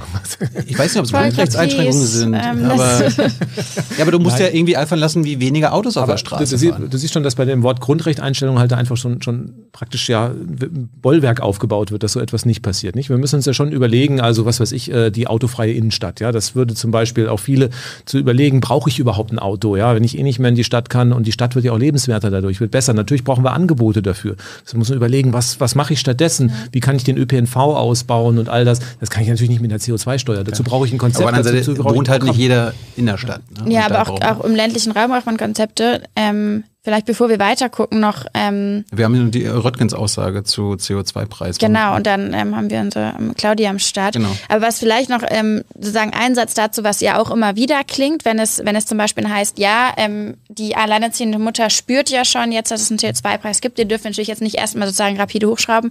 Dann sagt natürlich auch, ähm, der gute CDU-Mann schnell, ja, und wie die Grünen das wollen von jetzt auf 100, das geht ja schon gar nicht, ähm, als sozusagen wären das die Konzepte, die irgendwie ähm, im Raum stehen. Was aber ja ein ganz, ganz häufig angewandtes Frame ist auch, immer wieder anzugeben, dass man bestimmte Sachen nicht machen könnte, weil sie zum Beispiel nicht zumutbar wären. Also zum Beispiel für den kleinen Mann, der nach Mallorca fliegen muss, für die Frau, die, ähm, die tanken muss, für die Menschen auf dem Land, wo es ja sozusagen, wo es eine Zumutung ist. Diese Problembeschreibung sozusagen kann ja nicht die Ausrede sein, dass keine sozusagen Angebote gemacht werden, die Probleme zu überwinden. Genau das passiert aber. Es wird gesagt, nee, es geht nicht, weil es die Menschen sehr belastet. Wir weigern uns zum Beispiel gerechtigkeitsschaffende Angebote in den Raum zu stellen und drücken eigentlich implizit damit aus, dass das Problem der armen Menschen und vor allem die Schuld der sozusagen zum Beispiel weniger ähm, Wohlhabenden ist, dass wir nicht mehr Klimaschutz machen. Ja. Bitte, sorry Leute, wir würden ja, aber wir können das, das geht ja nicht mit denen. Und das ist natürlich, also sozusagen, da, da kommen, kommen wir sozusagen auch ganz schnell auf die Frage von, wie hängen eigentlich zum Beispiel Fragen der sozialen Gerechtigkeit mit ökologischen Fragen und Klimaschutzmaßnahmen. Da hat Volker ja ein gutes Beispiel mit dem Porsche-Fahrer gebracht. Also die Wohlhabenden im Westen, denen ist doch scheißegal, wie hoch der CO2-Preis ist. Das, äh, das wird dann, da wird das nicht am Verhalten sich was ändern. Und gleichzeitig habe ich, glaube ich, auch von Fridays for Future über die Jahre gelernt, dass äh, die obersten zehn Prozent in allen europäischen, amerikanischen Ländern für 70 Prozent der CO2-Emissionen verantwortlich sind. Und solange die nicht eingeschränkt werden oder äh, sich einschränken müssen, lösen wir doch überhaupt gar kein Problem, oder? Na, ich wollte auch nochmal auf das, was Luisa gerade gesagt hat, das fand ich auch relativ spannend, dass man sagt, also man darf dem, dem armen Mann den Urlaubsflug nach Mallorca nicht verbieten oder der Frau die Autofahrt. Also wir wollen doch eigentlich, dass die Leute, auch die armen Leute, einen schönen Urlaub machen können und dass die Frau zu ihrer Arbeit kommt. Das heißt, das muss ja nicht das Dieselauto sein, das muss auch nicht der Flieger nach Malle sein. Also da wird praktisch etwas gesetzt. Man muss unbedingt mit dem Flugzeug nach Mallorca und ich muss unbedingt mit dem Diesel zur Arbeit fahren. Das kann ich nicht ändern. Ja, das heißt also, hier kann es keine neuen Wege. Wir können nicht neue Verkehrs Verkehrskonzepte aufbringen, wir können nicht irgendwie mal die Art des Urlaubs überdenken. Das ist alles, das steht nicht zur Disposition. Das ist Tradition. Und, genau, Tradition und das müssen wir erhalten. Und das ist einfach dieses Framing, was gesetzt ist. Und dann ist es natürlich auch sehr schwierig, weil wir müssen natürlich auch unsere Verhaltensmuster ändern, sonst haben wir keine Chance, die Klimakrise in den Griff zu kriegen. Und wenn wir darüber nicht diskutieren, dann haben wir auch keine Chance. Wir hören jetzt mal, was Norbert Röttgen zum CO2-Preis gesagt hat. Wenn man der CO2-Emission einen Preis gibt, dann verursacht man Kosten heute, anstatt dass wir es weiter so machen, wie wir es seit langem machen, nämlich die Kosten, äh, die Kosten die nächsten Generationen bezahlen zu lassen. Wir müssen die Kosten, die durch klimaschädliches Verhalten entsteht, in die Heutezeit bringen, indem wir einen CO2-Preis äh, geben, dann entstehen Kosten und es entstehen Anreize für diejenigen, die Technologien entwickeln, um CO2-Emissionen zu reduzieren. Hat er damit recht? Wollen wir das nicht, ähm, Claudia, fragen gleich? Ja. Claudia Kempfert äh, werden wir jetzt zuschalten, dauert noch eine Minute. Jetzt. Wir hören dich, ja. Ah. Jetzt bist du ja, zu sehen für alle. Können Sie mich hören? Wunderbar. Hi. Hast hi. du die Debatte gesehen? Wie fandest du sie? Am späten Abend müsste ich eine ehrliche Antwort geben. Das erspare ich mir jetzt mal. Das, ich fand es ich fand's, ähm, Klimaschutz eher enttäuschend, äh, muss ich sagen. Also ich hätte da ein bisschen mehr erwartet, aber immerhin gab es zu Anfang schon eine Diskussion. Das ist schon mal für die CDU eine ganze Menge. Aber ähm, die Inhalte waren noch ziemlich flach. Also da hätte ich mir tatsächlich ähm, mehr erhofft. Aber so ist es halt. Äh, von was warst du überrascht? Gab es irgendwas Positives aus deiner Sicht? Na, überrascht wurde ich ehrlich gesagt nicht, muss ich, äh, muss ich sagen. Negativ also überrascht vielleicht. Bitte? Vielleicht negativ überrascht. Nee, es lief irgendwie alles so das, was man ja schon kennt. Also es muss irgendwie der Emissionsrechtehandel sein, es muss irgendwie ein Preis sein für CO2 und ähm, die Wahrheit wird irgendwie verschleiert, weil wenn wir ernsthaft Klimaschutz machen, äh, bräuchten wir einen CO2-Preis von über 380 Euro pro Tonne CO2. Ähm, und das wird dann immer so suggeriert, das entscheidet schon der Markt, aber das passiert eben nicht. Und ähm, insofern fand ich es eher oberflächlich, leider. Kannst du kurz erklären für unsere Zuschauer und Zuschauerinnen, äh, warum das nicht der Markt entscheidet, warum diese Logik, die sie dort propagieren, wahrscheinlich nicht aufgeht wird? Naja, also wenn man ehrlich äh, ist, und das äh, zeigen ja alle unsere Studien äh, und das, was da gesagt wird, ist eben immer nur die halbe Wahrheit, dass man sagt, naja, wir führen einen Emissionshandel ein für alle Sektoren und dann gibt es irgendwie so einen blumigen Mechanismus äh, und dann äh, haben wir für alle eine Lösung. Aber wir kennen die Vermeidungskosten und das wurde eben auch schon angesprochen im Verkehrssektor. Äh, die sind ähm, bei, die gehen bei 280 Euro pro Tonne CO2 los. Ähm, und äh, um eben auch wirklich eine Lenkungswirkung zu erzielen, und davon gehen wir ja mal aus, dass alle gesagt haben, dass äh, das Klimaziel von Paris umgesetzt werden soll. Äh, und das bedeutet eben minus 60 bis minus 80 Prozent Emissionsminderung. Äh, und das bedeutet dann wiederum, dass der CO2-Preis relativ hoch ist. Aber wenn man schon so anfängt mit der sozialen Frage, dann weiß man immer schon, selbst die 25 Euro pro Tonne CO2 sind schon zu viel. Äh, da wird dann irgendwie alles wieder hineingedichtet. Das ist so das übliche Argumentationsmuster des Recht des Stärkeren. Der Emissionsrechtehandel soll es irgendwie richten. Aber man verschweigt, was es letztendlich bedeuten würde und fängt sofort an zu sagen, na, eigentlich ist es sowieso zu teuer und dann wandert die Industrie ab, äh, ohne wirklich die Chancen zu erkennen. Und das fand ich persönlich tatsächlich sehr enttäuschend.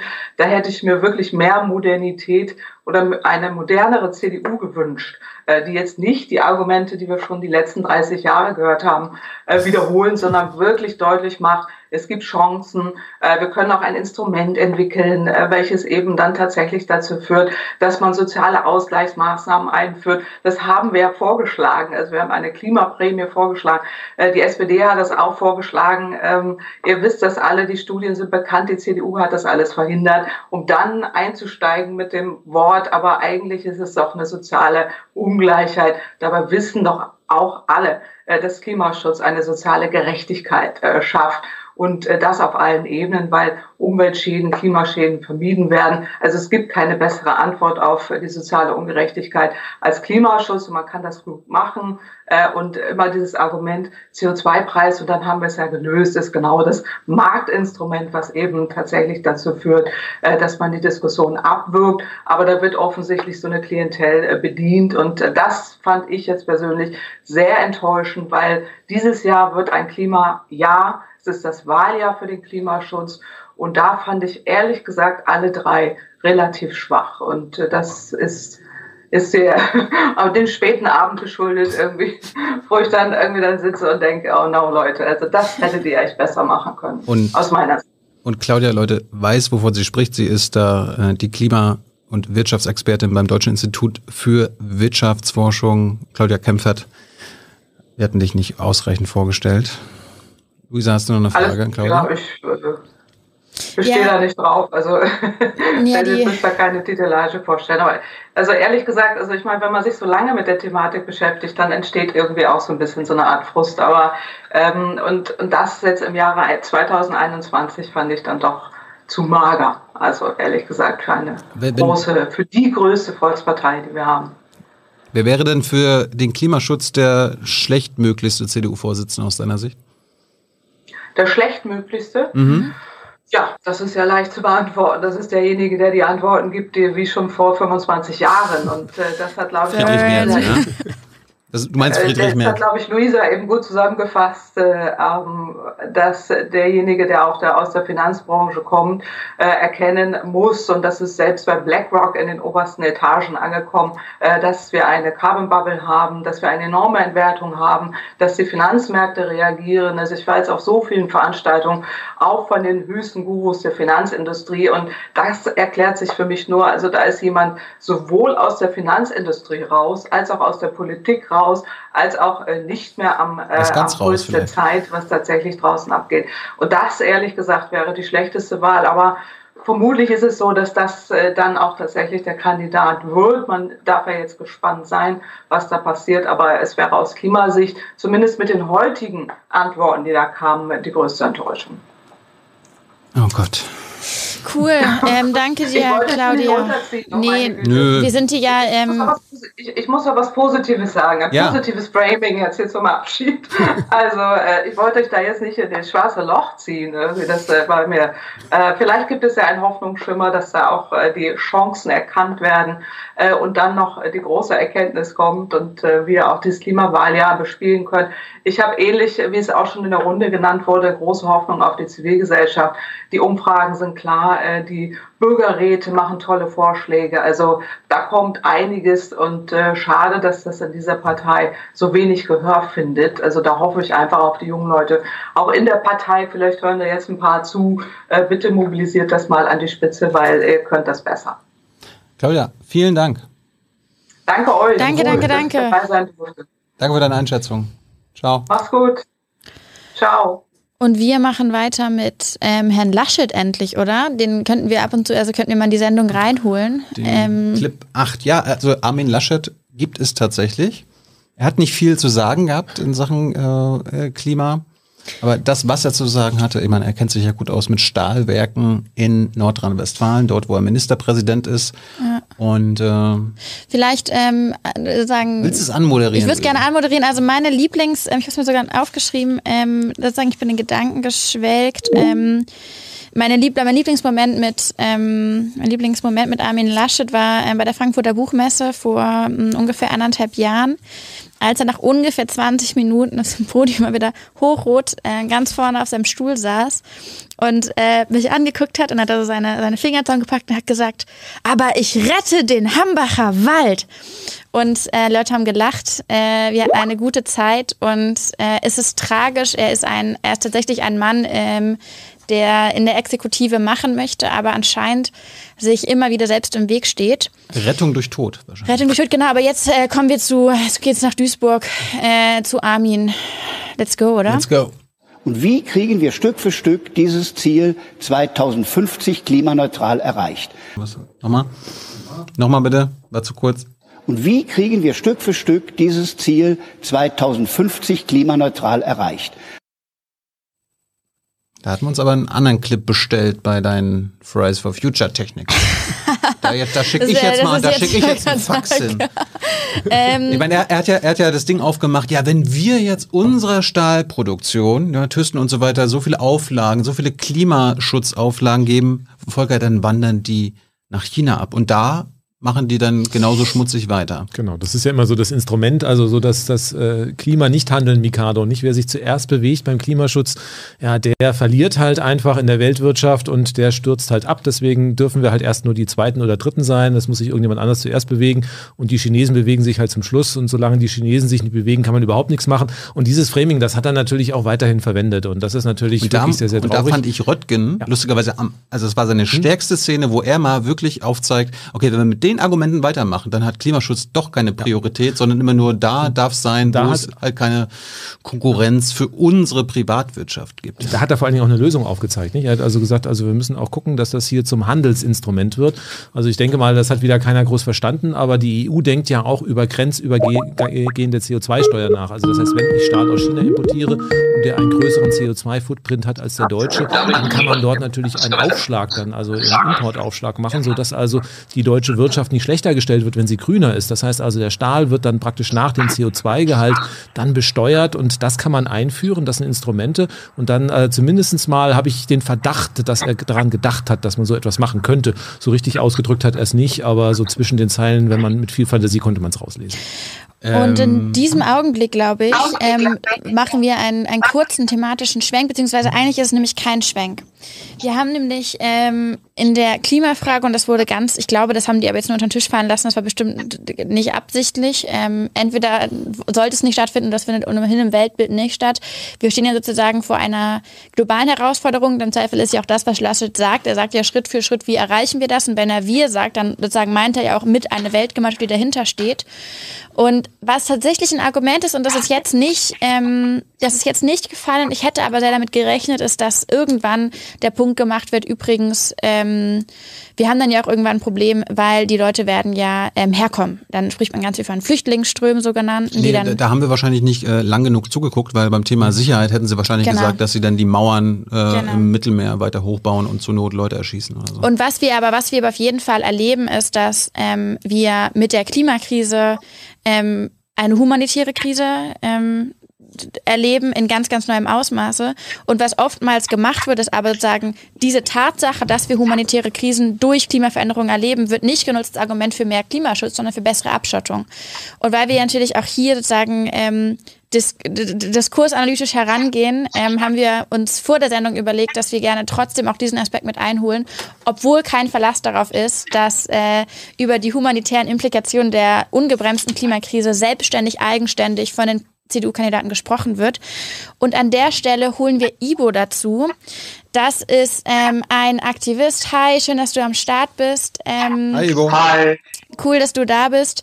Ähm, und wir möchten sozusagen von dir gerne, super gerne nochmal ein bisschen mehr hören zu den menschenrechtlichen ähm, Aspekten, zur der Frage von ähm, Migration im Kontext der Klimakrise. Und du machst da viel zu. Ähm, du bist sozusagen aktivistisch bei uns am Start zu genau dieser Frage. Hast du, ähm, wenn du die Debatte gesehen hast, was ist dein Take von den CDU, CDU, CDU-Boys?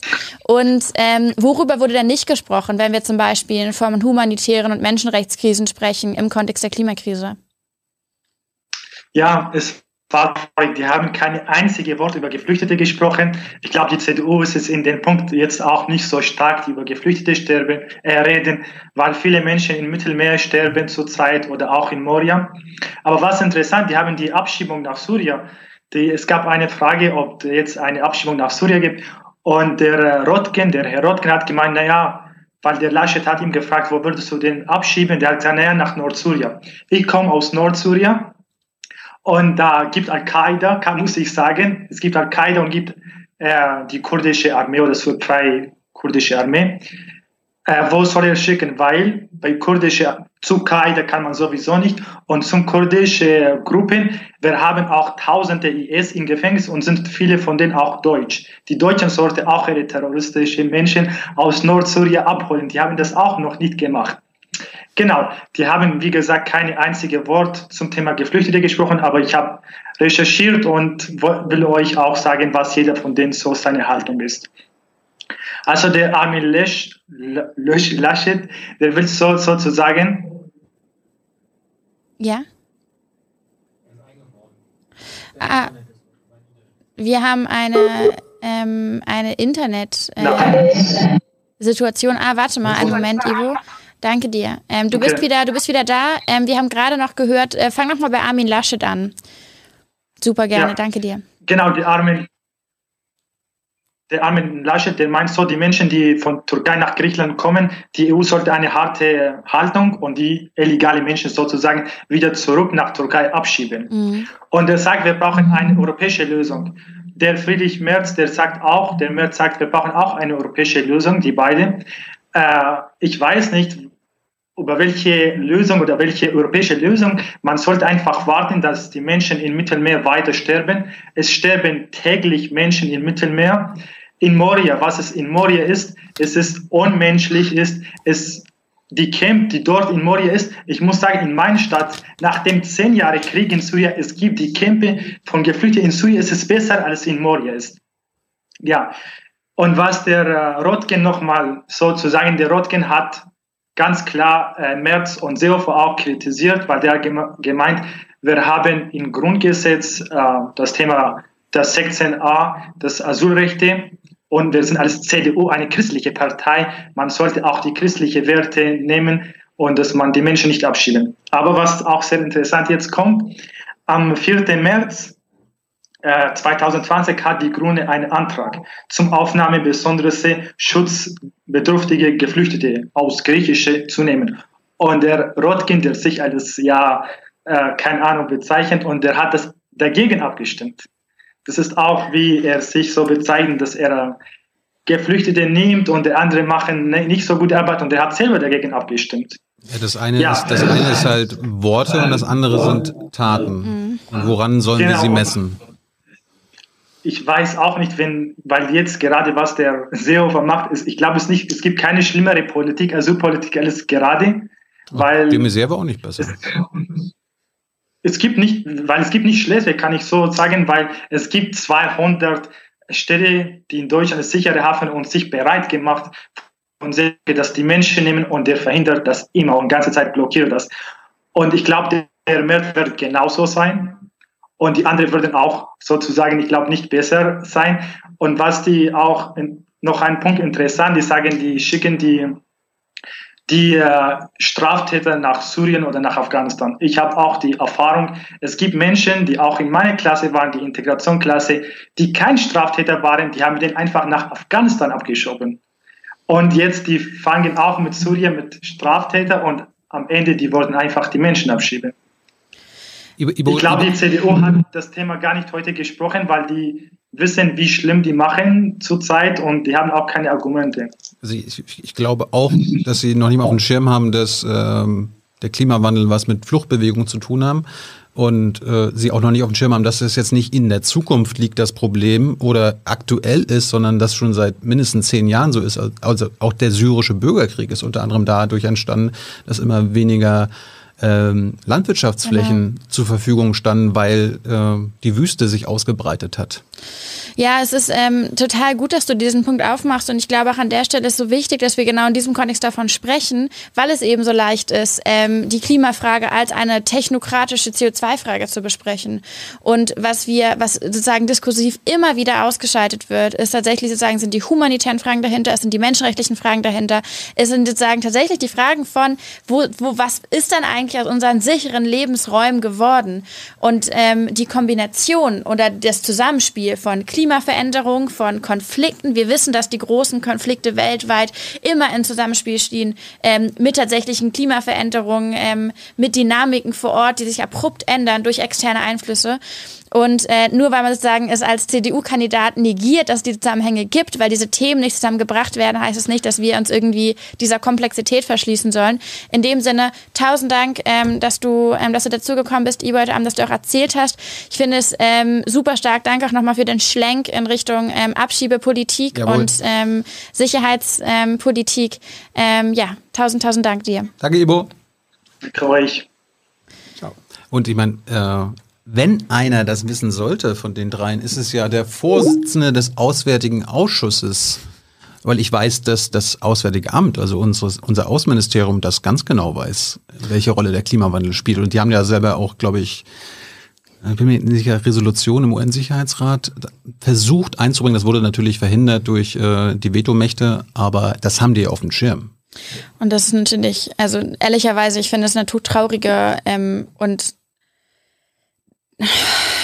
also ich finde das eigentlich eine Debatte, bei der man Kloß im Hals hat, weil dahinter ein, ein Menschenbild steht, ähm, was so krass misanthropisch geprägt ist. Also sozusagen Menschen als Problem, Menschen als sozusagen im Kern auch irgendwie erstmal ein ähm, etwas, was sozusagen was da ist, mit dem wir managen müssen und was wir im Zweifel irgendwie davon abhalten müssen, in Anführungsreich zu uns zu kommen.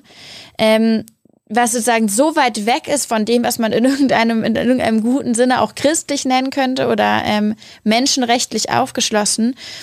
Und meine, man müsste ja. die CDUler alle mal daran erinnern, dass Jesus so aussah wie die Menschen, die wir jetzt da durch unsere äh, Nicht-Klimapolitik vertreiben. Ja. Wir haben einen wir haben, wir haben Kohleclip. Und zwar das ja, genau. jetzt, jetzt kommt der Kohleclip, das ist der Clip Nummer jetzt 9. Es nicht ums Geld, ähm, sondern um die. Und liebe Grüße dabei an die Future Redaktion. Freunde, Shoutout. Naja, Klimaschutz ist ja immer konkret. Die Frage ist ja, was machen wir denn? Und da hat die Große Koalition 2017, ich habe das damals verhandelt, das Kapitel Energie gehabt. Wir haben die Wissenschaft zusammengerufen, aber nicht nur die Wissenschaft, auch die Gewerkschaften, auch die Arbeitgeber, auch die Energieversorger, um zu sehen, wie steigen wir aus der Kohle aus. Und das beginnt jetzt. Äh, die ersten Braunkohlekraftwerke sind vor wenigen Tagen abgeschaltet worden. Nordrhein-Westfalen erbringt 60 Prozent der Abschaltung von Steinkohlekraftwerken. Kann man alles in Tonnen CO2 reduzieren. Und so wird das Jahr für Jahr weitergehen, was ab nächstes Jahr extrem ambitiös ist, weil dann auch die Kernkraft endet. Und irgendwo muss der bezahlbare und verfügbare Strom ja herkommen. Also da steckt, da steckte so viel drinne ich weiß gar nicht, ich weiß gar nicht, wo, wo ich anfangen soll. Ich fange mal an mit der politischen Ebene äh, der Kohlekommission, wo er ja gerade suggeriert hat, die, wir haben die Kohlekommission eingesetzt, die war überparteilich, was sie ja nicht war. Opposition war nicht dabei, äh, ein bisschen Umweltverbände waren dabei, äh, die dann bei dem Ergebnis, das euch natürlich zu Recht äh, viel zu ungenügend war und der Wissenschaft auch, aber Umweltverbände haben dem am Ende zugestimmt, weil Kai Niebert hat ja mal gesagt, besser eine schlechten, schlechte Klimaschutzpolitik als gar keine Klimaschutzpolitik in dem Sinne. Und Laschet suggeriert, das, was am Ende im Bundestag vom Bundesrat beschlossen wurde, dass das das Ergebnis dieser Kohlekommission war. Und das ist eine perfide Lüge. Sie haben diesen Kohlekompromiss der Kommission nochmal so verschleiert und so verwässert, dass jetzt ähm, also es ist ein richtig beschissener Kompromiss rausgekommen. Ja, ne? Also bis 2038 bleiben die Kohle. Vor allen Dingen, es wird jetzt auch als Erfolg gewertet, so Deutschland steigt zuerst aus. Und wenn wir jetzt einfach mal in andere Länder gucken, ja, also wenn man ins Ausland gucken, zum Beispiel nach Spanien oder so, da geht das überall viel, viel schneller.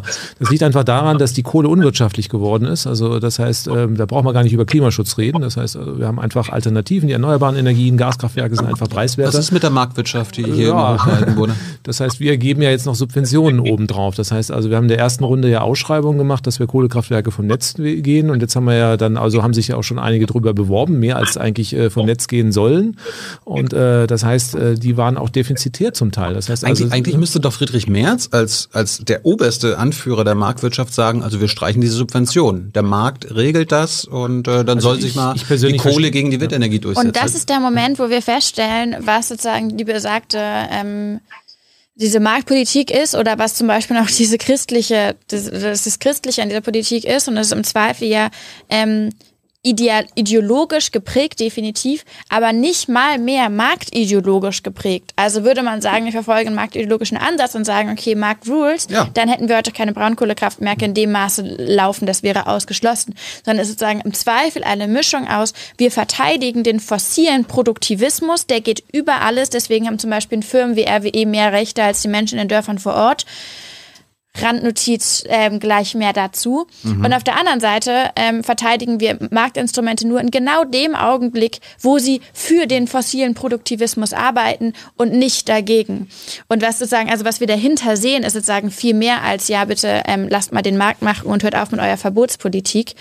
Und das natürlich ähm, ja, im, im Kontext dieser Energiepolitik nicht nur desaströs, wenn man sich überlegt, was richtet diese Braunkohle in Deutschland an, ähm, ist es auch unbezahlbar. Also was sind denn zum Beispiel die, die, die Kosten, die entstehen? Zum Beispiel sind es die RWE-Kohlekraftwerke, die pro Jahr 15 Milliarden Euro Umweltschäden in Deutschland produzieren. Who pays for that? Ah ja, stimmt, wir alle ungefragt. RWE ganz sicher nicht.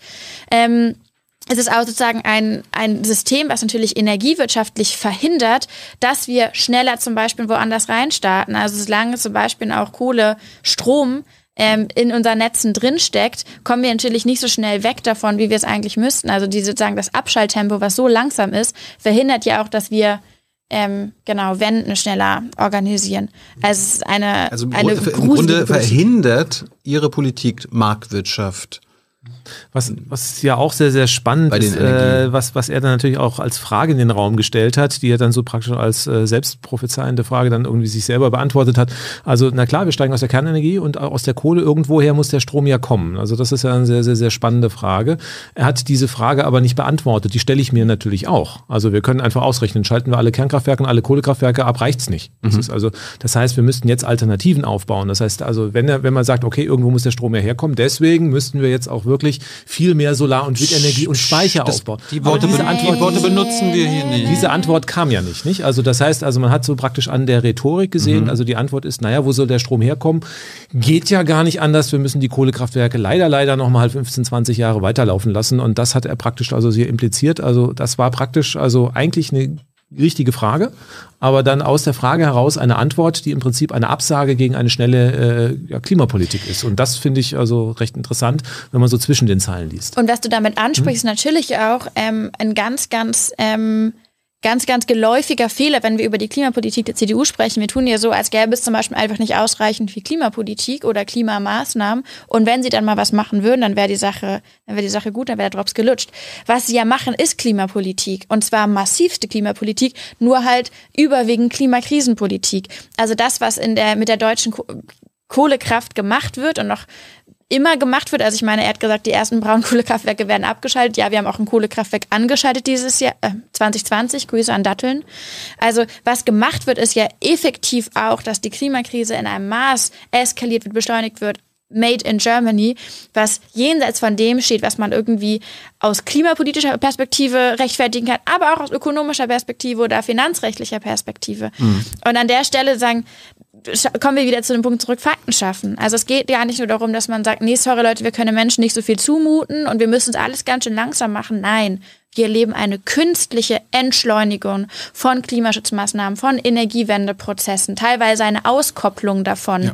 Und gleichzeitig werden eben Fakten geschaffen. Wird ein Kohlekompromiss vereinbart, der nicht vereinbar ist mit Paris, dann wird ein Kohlegesetz vereinbart, was nicht vereinbar ist mit dem Kohlekompromiss, und dann wird ein Kohleausstieg gestaltet, der nochmal woanders stattfindet. Ich, ich habe von Volker Quaschning in meinem Interview mit dir damals gelernt, dadurch, dass der Ausbau der Windenergie so massiv behindert wird, äh, führt das dazu, dass die Kohlekraftwerke länger am Netz bleiben würden. Weil wenn wir jetzt so ausbauen würden, wie wir das vielleicht äh, also machen müssten, dann würden die automatisch vom Netz gehen, egal was jetzt ja, beschlossen wird. Im Gegenteil, wir müssen jetzt auch massiv wirklich einsteigen in ein Konzept haben. Also diese Konzeptionslosigkeit, die ärgert mich einfach. Also natürlich, wir müssen aus der Kernenergie steigen wir in zwei Jahren aus.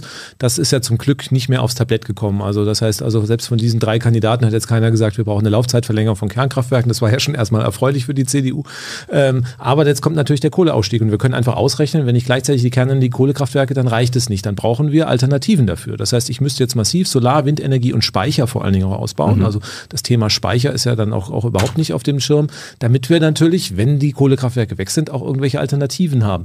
Und der Ausbau der Solar- und Windenergie, der erfolgt momentan so langsam, also der ist im Prinzip abgestellt auf den Ausstieg der Kohle erst bis zum Jahr 2038. Klar, wenn ich schneller ausbaue, dann werden die Kohlekraftwerke schneller überflüssig und deswegen stehen da im Wirtschaftsministerium auch momentan vier Leute auf der Bremse, die einfach dafür sorgen, dass wir auch wirklich nicht mehr Solar- und Windenergie zubauen. Das ist im EEG jetzt auch, das was novelliert wurde, auch so ein bisschen, also die SPD drückt ein bisschen, aber auch nur leicht. Mhm. Also da kann man auch nicht sagen, dass die voll auf Tempo machen und die CDU steht da voll auf der Bremse, weil man einfach äh, den Kohleausstieg verhandelt hat und jetzt den Ausbau der erneuerbaren Energien darauf abstimmt, dass der Kohleausstieg auch nicht schneller kommt. Und ähm, da ist natürlich, also wenn ich mir die CO2-Emissionen dann ausrechne, Klimaschutz kann man da ganz vergessen, die, das spielt überhaupt keine Rolle bei diesen Überlegungen. Wir, wir kommen jetzt ja. zu äh, unserem nächsten, unserer nächsten Schalte. Christina, Luisa, wer ist Christina? Christina ist eine fantastische Aktivistin aus dem Rheinland. Christina, wir haben uns letztes Mal gesehen bei Alle dürfen bleiben ähm, letztes Jahr. Wir haben uns ähm, da immer wieder getroffen und du bist hyper aktiv ähm, ganz konkret vor Ort, genau dort, wo dieser ganze Braunkohlescheiß angerichtet wird und auch im Kampf um die Dörfer ähm, total involviert. Ähm, wir erinnern uns, in Deutschland sollen sechs weitere Dörfer für die Braunkohlegewinnung ähm, abgebaggert werden, also zerstört werden. Das kommt mit, ähm, ja, das kommt mit Zwangsräumung einher, mit sozusagen Zwangsumsiedlung von Menschen. Und du kommst aus sozusagen genau der Region. Und jetzt gerade ist es wieder total akut. Und vielleicht kannst du uns einmal, bevor wir über die, ähm, die Laschet-Politik sprechen, einen ganz, ganz kurzen Einblick geben. Was passiert denn eigentlich gerade konkret in Lützerath, ähm, im Rheinland, ähm, dort in den Dörfern, die an die Braunkohlegrube ähm, grenzen? Und schön, dass du da bist. Herzlich willkommen.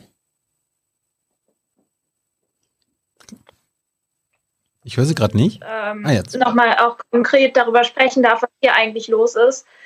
Ähm, Seit Montag ähm, bereitet RWE gerade die, ähm, das Abreißen der Häuser im Dorf Lützerath vor. Lützerath liegt am Tagebau Garzweiler und soll für die Braunkohle abgerissen werden.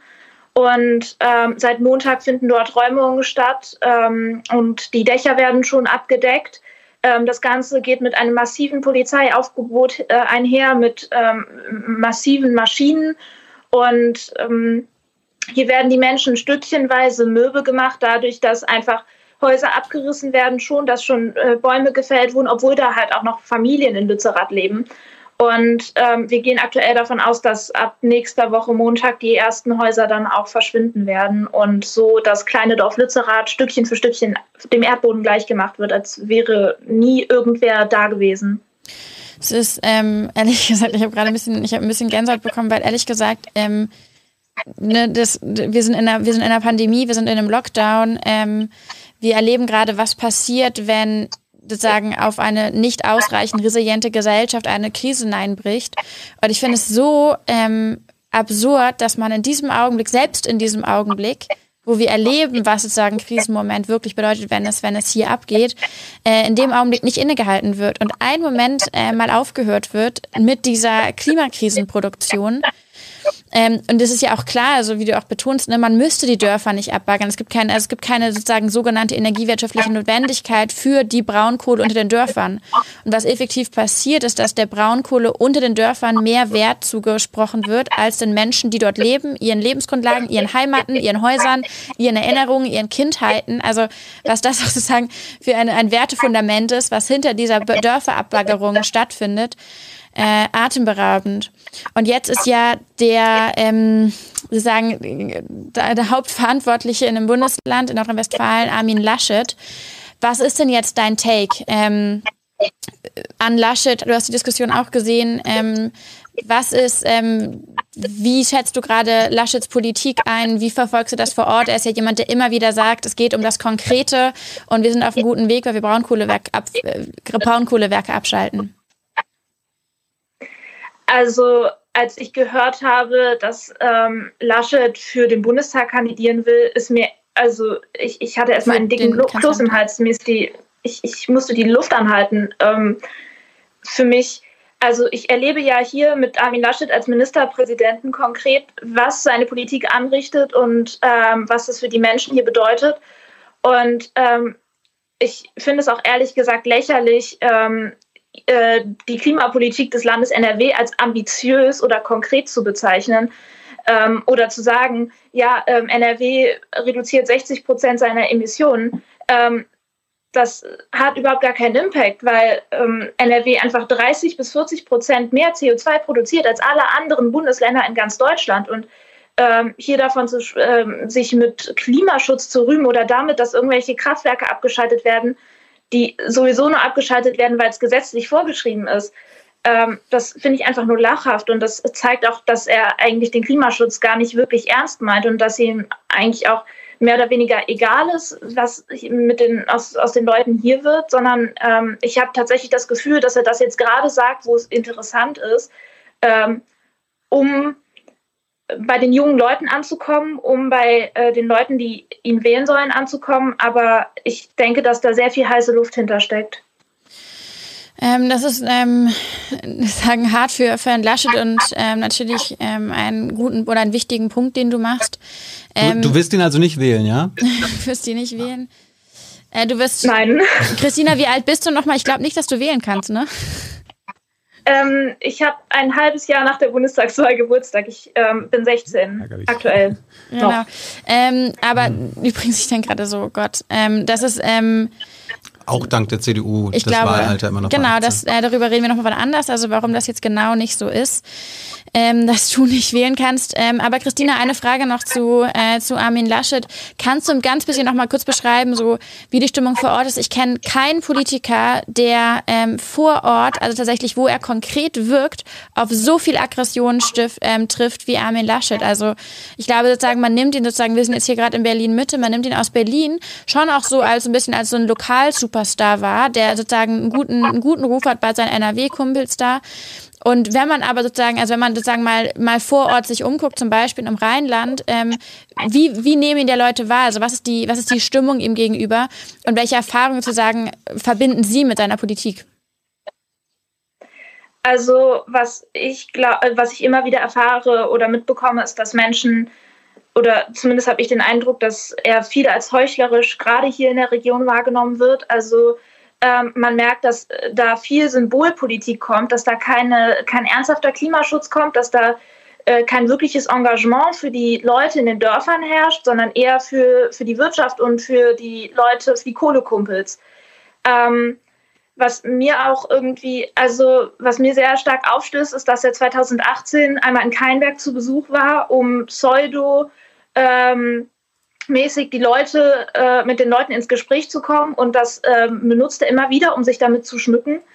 Ähm, aber ich habe nicht wirklich das Gefühl, dass es ihn interessiert, was dort besprochen wurde. Ich habe nicht wirklich das Gefühl, dass ähm, er ähm, sich sehr viel für die Menschen, die hier leben, interessiert und man merkt, dass einfach sehr viel Heuchlerei dabei ist. Ähm, also ich rede jetzt sehr schlecht über ihn, aber irgendwie ähm, weiß ich halt nicht, ob das, was er jetzt gerade alles an äh, beteuert, was er unbedingt umsetzen möchte, Klimaschutz hier, da, Kohleausstieg, ach, wir sind so toll. Ich glaube nicht, dass er das wirklich ernst meint. Danke dir, ähm, Christina, und ganz liebe Grüße ins Rheinland. Danke, dass du deine, deine Eindrücke geteilt hast und dass wir auch hier an dieser Stelle nochmal kurz äh, deutlich machen konnten, äh, was übrigens passiert, während wir alle über ähm, Impfungen, über die USA, über ähm, März und so weiter sprechen. Also genau in diesen Tagen wird eben zum Beispiel im Rheinland ähm, werden Fakten geschaffen, werden Dörfer abgebaggert. Und ich meine, wir reden halt nicht nur von sozusagen, wir reden nicht nur von Ziegelstein, wir reden von Heimaten von Menschen, wir reden von Orten, wo Menschen aufgewachsen sind.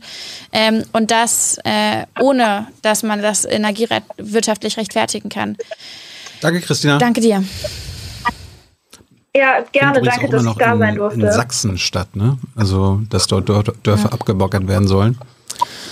Wir machen Ich, ich, ich, ich möchte aber kurz nochmal, Ja. Laschet, falls wir dann nicht mehr darauf zurückkommen, Ihnen nochmal hier ähm, zumindest den Preis für den besten Spruch Mhm. äh, des, des Abends machen. äh, von Trump kennen wir ja hier Clean Coal, ja, Mhm. saubere Kohle, wovon übrigens Merz, glaube ich, auch noch vor zehn Jahren gesprochen hat. Ja. Äh, Laschet hat heute eine Weiterentwicklung gebracht zum Thema Stahl. Er will den grünen Stahl. Ich habe nur noch gewartet, dass er hier den sauberen Stahl, also den CO2-sauberen Stahl äh, propagiert. Ähm, grüner Stahl hört sich jetzt so nach grünen Wasserstoff an, aber ähm, ich glaube, er hat mit, er hat den sauberen Stahl gemeint. Nee, Das er, hat- das meinte, hat- das er, er hat ja schon, so- er hat grünen Wasserstoff hat er auch mal genannt irgendwie als Oh. Begriff nebendran, ja. Ähm, nur das ist ja immer so ein bisschen die Frage. Also da braucht man ja ein Konzept, auch das werden wir jetzt äh, demnächst in unserem Podcast beantworten, weil die Frage ist natürlich, wo kommt der Wasserstoff her? Da muss man irgendwie wirklich mal ganz analysieren. Wir haben in Deutschland, also man bräuchte ja erstmal auch Kapazitäten von Solar- und Windrädern, um überhaupt grünen Wasserstoff zu produzieren. Da gibt es bei der CDU, also bei der jetzigen CDU oder beim jetzigen Wirtschaftsministerium kein Konzept dafür. Und auch das ist ein ganz leerer Spruch. Also das heißt, äh, es gibt auf der Welt keinen grünen Wasserstoff momentan in nennenswerten Mengen und es gibt auch keinen Plan bei der CDU. Und er hat auch irgendwie äh, ja auch nicht gesagt, wir müssen jetzt in großen Mengen Solar- und Windenergie aufbauen, damit wir jetzt im Ruhrgebiet grünen Wasserstoff haben, damit wir konkurrenzfähigen Stahl haben, den wir auf dem Weltmarkt als grünen Stahl verkaufen können. Das wäre eine Story, das wäre auch wirklich ein Exportgeschäft dann auch für den Stahl, weil auch, auch äh, wer ja ein Elektroauto kauft, der, der würde auch sagen, okay, ich zahle jetzt 500 Euro mehr fürs Elektroauto, wenn das wirklich nachhaltig produziert ist. Da hätte man auch Märkte dafür, das wären Chancen für den Wirtschaftsstandort Deutschland. Nichts. Also da wird grüner Wasserstoff, der kommt aus dem Himmel, der fällt irgendwie vom Weltall auf die Erde und es gibt gar kein Konzept, wie man da hinkommt. Und damit wird er die Stahlindustrie eher zerstören, als sie schützen. Und das fand ich eigentlich wirklich äh, ein Armutszeugnis. Das heißt, man hat ja wirklich überhaupt nicht verstanden, was man tun muss. Man gibt irgendwelche netten Schlagworte, klingt ja erstmal toll, grüner Wasserstoff, aber ohne irgendwie einen Plan oder eine Story dazu haben, wie man da hinkommt. Und deswegen äh, ist das eher der Todesstoß für die Stahlindustrie im, äh, in NRW, als irgendwie eine Chance, die er damit aufbaut. Vielleicht müssen wir noch einmal kurz ähm, die sozusagen von vorne ein bisschen aufrollen. Also Wasserstoff ähm, wird als Heilsbringer gepredigt äh, und soll sozusagen ganz, ganz viele unserer Energieprobleme lösen, denn man hat äh, eine Möglichkeit gefunden, ähm, ja, sozusagen Energieversorgungsrechtfertigung und das, ähm, das Speicherungsproblem zu lösen. Also das sozusagen was, was, also das sogenannte Speicherungsproblem, was man anscheinend immer hat mit Erneuerbaren, ähm, dass sozusagen Speicher, die Speichertechnologie damit sozusagen vor allem auch, also die speichertechnologische Frage mit gelöst werden soll. Grüner Wasserstoff wäre entsprechend Wasserstoff, der hergestellt wird mit Erneuerbaren. Das ist sozusagen der, im, im Kontrast dazu gibt es den grauen Wasserstoff, der wird hergestellt mit ähm, fossilen. Und das heißt natürlich, aus fossilen Wasserstoff herzustellen, ist, ähm, ist sozusagen ja, aus einer klimapolitischen Perspektive Nonsens, aus Erneuerbaren das herzustellen, ist sicherlich ein Pfeiler, den man sozusagen, den man nutzen kann in der Energiewende. Und jetzt wird aber sozusagen, jetzt hat man sich darauf verständigt, oh, wir haben jetzt Wasserstoff, super, wir haben eigentlich alle unsere Probleme gelöst, was wir nicht mit einem CO2-Preis von 25 Euro aktuell lösen, lösen wir mit Wasserstoff. Und das heißt, die großen äh, liberal-konservativen Träume Markt und Technologie ähm, werden sozusagen reduziert auf ähm, CO2-Bepreisung und Wasserstoff. Das wird in den Raum gestellt. Du hast recht, es fehlen die Konzepte und es fehlen zum Beispiel auch die Dimensionen dabei, dass man jetzt zum Beispiel ganz aktuell ähm, den Wasserstoff in zum Beispiel Marokko herstellen möchte. Das heißt, man erklärt also sozusagen so eine Art äh, Energieimperialismus, den man weiterführt. Also man stellt fest, okay, wir haben vielleicht hier nicht genug Fläche oder nicht genug Kapazitäten, um unsere notwendige ähm, Energieressourcen zu organisieren. Dann ziehen wir mal irgendwo anders hin und machen das vielleicht. Das ist natürlich alles auf Augenhöhe. Ähm, gibt überhaupt keine Probleme vor Ort, Die irgendwelche ja, Flächen die zu wollen ja, also wenn ich wenn ich Altmaier und das Wirtschaftsministerium richtig verstanden habe, dann wollen die ja nicht den Wasserstoff aus Marokko. Die wollen das äh, diesen Deal mit der marokkanischen Diktatur äh, so für die Welt dastehen lassen, äh, dass die Wasserstoffanlagen deutsche Wasserstoffanlagen funktionieren und wir diese dann weltweit verkaufen können. Das ist im Grunde eine andere Art von Industriepolitik, wo das Ergebnis grüner Wasserstoff zweitrangig ist. Die reden ja auch, also wenn du dir die äh, Bundespressekonferenz-Clips anguckst, die wissen ja teilweise selbst nicht, was jetzt grüner, blauer, türkiser oder grauer Wasserstoff ist. Hauptsache Wasserstoff. Also Ja. was sie aktuell mit Wasserstoff machen, die CDU, ist Industriepolitik. Und ich finde, ein, ein anderer Aspekt dabei ist sicherlich auch noch der, den du ansprichst, Volker, ne? die Frage von, was passiert denn eigentlich, wenn man so blauäugig und konzeptlos, konzeptbefreit ähm, in sozusagen in die nächsten Jahre reinguckt und was dahinter steht. Also was man zumindest da rein interpretieren kann, ist eine gewisse, sozusagen so eine gewissen Grad an Überheblichkeit im Sinne von die ökologischen Maßnahmen oder sozusagen die ökologischen Transformationen kommen nur in genau dem Tempo, wie wir sie für okay erklären. Da wird nichts passieren, was wir nicht sozusagen, womit wir nicht unser Go geben. Und das alles machen wir sozusagen nur ähm, Schritt für Schritt ähm, sozusagen in dem, in dem Tempo, wo sich unser Mindset ändert. Die Annahme, dass wir sozusagen, dass wir global in diversen Krisen sind, dass ökologische Transformationen schon überall im Gange sind, dass wir von allen Seiten auch was sozusagen technologische Entwicklung überholt werden und dass sozusagen disruptive Effekte ähm, eintreten werden, auf die wir uns vorbereiten müssen, auf denen zum Beispiel sich auch Industriezweige vorbereiten müssen, wenn sie tatsächlich Interesse haben an tatsächlichen ökologischen ähm, Transformationen. All das findet überhaupt nicht statt. Und ich frage mich sozusagen, was für ein Mindset auch davon ausgeht. Ja klar, ähm, wir, wir sagen erstmal noch ein paar Jahre, dass wir irgendwie Wasserstoff planen, wir machen ein bisschen Strategie, bauen irgendwo ein Forschungszentrum hin. Ähm, dann erzählen wir noch weiter, dass wir ja die Menschen nicht überfordern müssen und dann kommen wir irgendwie schon klar. Also ganz tief dahinter ein grundlegendes Missverständnis darüber, dass wir Klimaschutz nicht machen, weil Ökos morgens aufwachen und sagen, Leute, ich habe Bock auf was Neues, sondern weil es die Antwort im Zweifel ist, sagen, gerechter Klimaschutz, die einzige Antwort, die es gerade gibt auf existenzielle, globale, ökologische Krisen, die im vollen Gange sind. Und wie diese Botschaft oder wie diese, diese, diese Tatsache ankommen kann bei den CDU-Männern, dafür haben wir, glaube ich, noch keine Lösung gefunden. Hast du, hast du eigentlich solche Rants irgendwo abgespeichert und kannst die einfach abspielen oder Was? kommt das bei dir spontan? Das ist ja Wahnsinn. Oh, Tilo. Ähm, gut, äh, wir haben einen nächsten Gast. Es gibt. Und ein Clip, oder? Unterstellen dir ja manche. Du, du drückst dann einfach nur einen Knopf. Es ist nicht so, Leute. Gut, ähm, wir haben einen nächsten, letzten wir kommen jetzt zum Ende praktisch der Debatte. Also wir haben in der, ähm, in der Debatte am Ende durften, sozusagen durfte man sich noch mal ein bisschen ähm, für sich werben. Und von den Grünen abgrenzen. Und natürlich, das werden wir gleich noch mal hören. Ganz scharf muss sozusagen eine grünen Abgrenzung stattfinden. Das hören wir jetzt und danach unseren letzten Gast für den Abend. Nee, wir, wir hören uns erst den Gast genau. an. Ach so, erst den Gast? Ja, Cedric. Cedric, hörst du uns schon? Ich kann euch super hören. Ah. Das funktioniert nicht. Cedric, du bist am Start. Ähm, wunderbar. Ich stelle dich kurz vor. Cedric ist Fridays for Future Aktivist. Du bist in der Ortsgruppe Kleve. Du bist ähm, auch Autor und äh, du bist JU-Mitglied. Und ähm, wie bitte? Genau. Und das ist natürlich äh, für uns äh, eine große okay. Ehre, dass du heute am Start bist.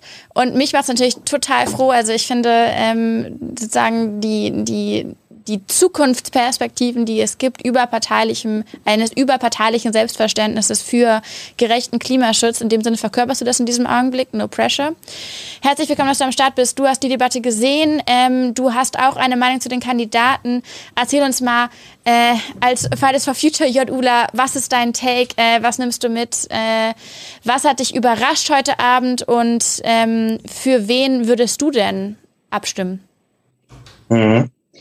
Also überrascht hat mich vor allem Armin Laschet, weil er ziemlich genau analysiert hat, finde ich. Er hat äh, die, die Dinge, wie sie sind, gut wiedergegeben, auch immer genau wiedergegeben aus verschiedenen Blickwinkeln. Zum Beispiel dieser soziale Blick, den er immer mit reingebracht hat. Und er hat, finde ich, sehr gute Fragen gestellt. Vielleicht sogar die besten Fragen in diesem äh, Blog aber meiner Meinung nach leider die schlechtesten Antworten. Und das fand ich äh, sehr schade. Du kommst aus NRW, ne? Du bist da auch ein bisschen, also du hast mir schon am Telefon erzählt gehabt, du bist ein bisschen, äh, du bist ein bisschen gebiased, weil du von, äh, sagen wir so aus dem ich aus hätte erwartet, ja, ja, genau. Ich hätte jetzt auch von Armin Laschet mehr erwartet. Das möchte ich auch so ganz ehrlich sagen. Er ist ja Ministerpräsident in Nordrhein-Westfalen. Ich habe jetzt nur ein bisschen so von der Debatte hier heute Abend, was so vor mir dran kam, mitbekommen. Es gab ja sehr viele kritische Stimmen gegen Laschet. Ich finde eigentlich, dass Laschet im Großen und Ganzen Energiepolitik kann. Deswegen war ich, äh, da, da werden mir wahrscheinlich ganz viele Leute hier disagreeen heute Abend, aber gut. Deswegen war ich da noch ein bisschen größer enttäuscht. Mhm. Der Stern heute Abend war meiner Meinung nach wirklich auch Norbert Röttgen, welcher mit ganz vielen Punkten geglänzt hat. Zum Beispiel durch diese Perspektive nach vorne, durch diese Weitsicht, die er mit reingebracht hat. Ich finde, man hat das bei dem Arten, bei der Artenvielfalt, beim Artensterben gemerkt als er das angesprochen hat. Man hat im Hintergrund Laschet gesehen, wie der ganz eifrig genickt hat, so, so als hätte er sich gewünscht, das gerade selbst gesagt zu haben, weil es ja ein guter Punkt war. Das ist ja vielleicht ein Thema, was dann in Zukunft noch drauf zukommt. Und das ist ja das Problem, das hast du in anderen Worten, Luisa, heute Abend auch schon mal gesagt. Ein Problem von der CDU ist halt, dass sie da so ein bisschen nachhinkt bei manchen Themen. Zumindest ein Problem auch in der Vergangenheit. Mehr reagiert als eigentlich regiert. Und wenn er da so Zukunftsthemen aufgreift, dann finde ich das als junges Mitglied auch ziemlich, ziemlich nice. Ja, deswegen, das, ist, ja. das war so ein Punkt, wo Böttgen ein bisschen gefunkelt hat bei mir. Hättest du, denn, hättest, du ihn denn, hättest du ihn denn für glaubwürdig? Er war ja schon mal Bundesumweltminister und er hat ja jetzt nichts das, gegen das Artensterben getan. Genau, das habe ich selbst nicht wirklich mitbekommen, wie er Bundesumweltminister war. Das war alles vor meiner Zeit. Das 2009 ja. bis 2012, unsere Zuschauer und Zuschauerinnen. Genau. genau, genau. Ich denke, Röttgen ist der, der es auf jeden Fall von den drei Kandidaten am besten kommuniziert, das ganze Thema. Ja, das mhm. ganze Klimaschutzthema finde ich super. Wie authentisch das ist, das ist genau der ausschlaggebende Punkt. Ich glaube nämlich, dass vielleicht sogar die anderen beiden Kandidaten ein bisschen authentischer in dem Punkt sind, ohne Röttgen da jetzt richtig angreifen zu wollen. Aber Merz Klar, der sagt jetzt nicht unbedingt das, was man hören möchte, aber ich glaube, der macht es authentisch. Ja. Und Laschet, ja. Hat keine Ahnung und das zeigt er. Genau. genau. Und äh, Laschet sagt ja auch, gibt ja auch ganz moderat, also seine moderate Position äh, wieder. Ja das ist nicht unbedingt das, was man hören möchte, aber es ist das, wozu die Kandidaten stehen. Und äh, vielleicht lehnt sich da Röttgen ein bisschen zu weit aus dem Fenster, aber auf der anderen Seite ist es auch genau das, was manche Menschen hören möchten. Ich freue mich richtig, wenn ich Röttgen sprechen höre. Ich finde das richtig toll, weil er genau die Punkte anspricht, die ich gerne hören will. Ist halt die Frage, kriegt er sie auch so umgesetzt? Laschet hat die Regierungserfahrung, die Röttgen nicht hat als Ministerpräsident in Nordrhein-Westfalen. Vielleicht ist er da ein bisschen authentischer. Ja, das sind, ähm, ich finde, drei wichtige Punkte, die du da nochmal aufmachst, Patrick. Das eine ist natürlich ähm, großer Pluspunkt für Röttgen, habe ich auch schon gesagt. Ähm, und ähm, auch hier, ich bin ein bisschen gejubelt, als wir es vorhin gesehen haben. Ähm, in diesem Augenblick, wo er sich sozusagen durchsetzen muss, gegen ähm, Laschet und Merz ein Thema aufzumachen, was überhaupt nicht auf der Agenda ist und was wahrscheinlich auch bei den Delegierten noch kein großes Thema ist, nämlich die Frage der Biodiversität. Da spricht sozusagen von einem gewissen Weltbewusstsein, denn es ist ein Riesenthema, es ist auch von der Klimabewegung ganz selbstkritisch massivst unterschätzt bisher, beziehungsweise also nicht, nicht genug thematisiert vielmehr. Ähm, und da macht er sozusagen, da macht er, betreibt er eine Art von Agenda-Setting. Ähm, interessant wird es natürlich dann nochmal, wenn es konkret wird, aber gut, das ist eine 35-Minuten-Debatte. Zweitens wichtiger Punkt natürlich, wir ähm, sprechen natürlich aus sozusagen einer sehr sozusagen klimaprogressiven Perspektive hier im Sinne von, ähm, sie müssten doch mehr machen. D der Punkt, dass es wohl möglich sozusagen, damit das mehr tatsächlich auch vielleicht eine Art ja gute, also sagen einen guten Ausblick gibt, was könnt ihr von ihm erwarten, ähm, ist natürlich da. Ist, ich glaube für für einige Leute in diesem Land recht furchteinflößend, aber der Punkt Authentizität auf jeden Fall. Und ähm, zu guter Letzt, ich glaube, ähm, was du sagst mit der mit der Regierungserfahrung. Ich finde eigentlich, dass du dass du das an der Stelle richtig angehst. Ähm, ja, Röttgen war Umweltminister und er hatte sagen da jetzt keine wahnsinnig gute Bilanz, ähm, wie viele Umweltminister in diesem Land. Ähm, eventuell finde ich sozusagen, aber es spricht sozusagen sehr für dich, dass du wohlwollend an der Stelle sagst, ja, dann kann er jetzt auch mal beweisen, was er macht. Ich finde auch an, sozusagen, wir messen ja viele Politiker, also eigentlich alle Politiker auch daran, was sozusagen, was die Zusagen von heute sind, die sie bitte jetzt in einem geänderten gesellschaftlichen Klima umsetzen sollen. Ähm, und das, das sozusagen das Vermessen oder das Messen an ähm, Situationen von vor zehn Jahren vielleicht ist auch nicht mehr ganz zeitgemäß. Und an der Stelle, Cedric, danke, dass du uns ähm, heute Abend besucht hast. Ich habe aber noch eine Frage. Du hast noch eine Frage, Ich habe noch, ich hab noch eine Frage. Äh, wenn, wenn es Röttgen nicht wird, wählst du dann trotzdem März bei der Wahl? Du meinst dann bei der Bundestagswahl? Ja. Ja. Du bist ja jetzt kein Delegierter. Da gehe ich mal von aus. Nein, nein, ich bin äh, nur Ersatzdelegierter. Ich habe mich beworben, bin es aber nicht äh, geworden im. Endeffekt hm. als äh, Parteitagsdelegierter. Genau. Aber, du, aber ähm, du, du, stimmst am Ende trotzdem für deine Partei, egal wer Kanzlerkandidat wird. Ich will ja, ich will ja keinen Kanzler, ich will ja nur einen Bundestagsabgeordneten dann im Endeffekt.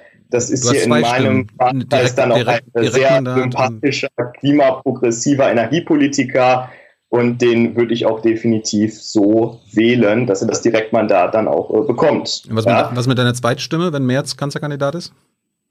Die gehört auch äh, der Partei, die gehört definitiv dann auch der CDU. Okay. Das schon. Okay, Cedric, dann würde ich sagen, damit du ähm, für ein Klima, ähm, sozusagen einen vergleichsweise ähm, klimaaufgeklärten Kandidaten wählen kannst, hoffen wir, dass die Delegierten in deinem Sinne ähm, abstimmen, dass du da äh, sag, mit einem mit einem guten Klimagewissen wählen aber, kannst. Da, da habe ich jetzt auch noch eine Ja, Frage. also Thilo. wenn du jetzt Ersatzdelegierter bist, euer Delegierter, wie wurde bestimmt, wen der wählt? Wenn der Delegierte wählt, Ja. die Delegierten sind ja auch äh, komplett frei ihres Gewissens. Es ist natürlich aber naheliegend, dass die Delegierten aus Nordrhein-Westfalen ihren Chef wählen, ihren Parteichef. Ja, das sind halt ziemlich viele. Deswegen sind die Chancen für Laschet ja auch nicht so schlecht. Also meistens gibt es ein paar Absprachen vorher oder so, aber das ist Hm. nicht. Und du willst auch so ein Mitglieder, auch so eine Mitgliederumfrage raus oder Also was ist denn dein, was denn dein Take? Wer denkst du gewinnt ähm, in, in einer Woche? Ich denke, dass Armin Laschet gewinnen wird, weil er, äh, Merz würde es Partei-Establishment nennen. Ja, ich nenne es die gewählten Delegierten. Einfach wahrscheinlich den Großteil davon auf seiner Seite haben wird.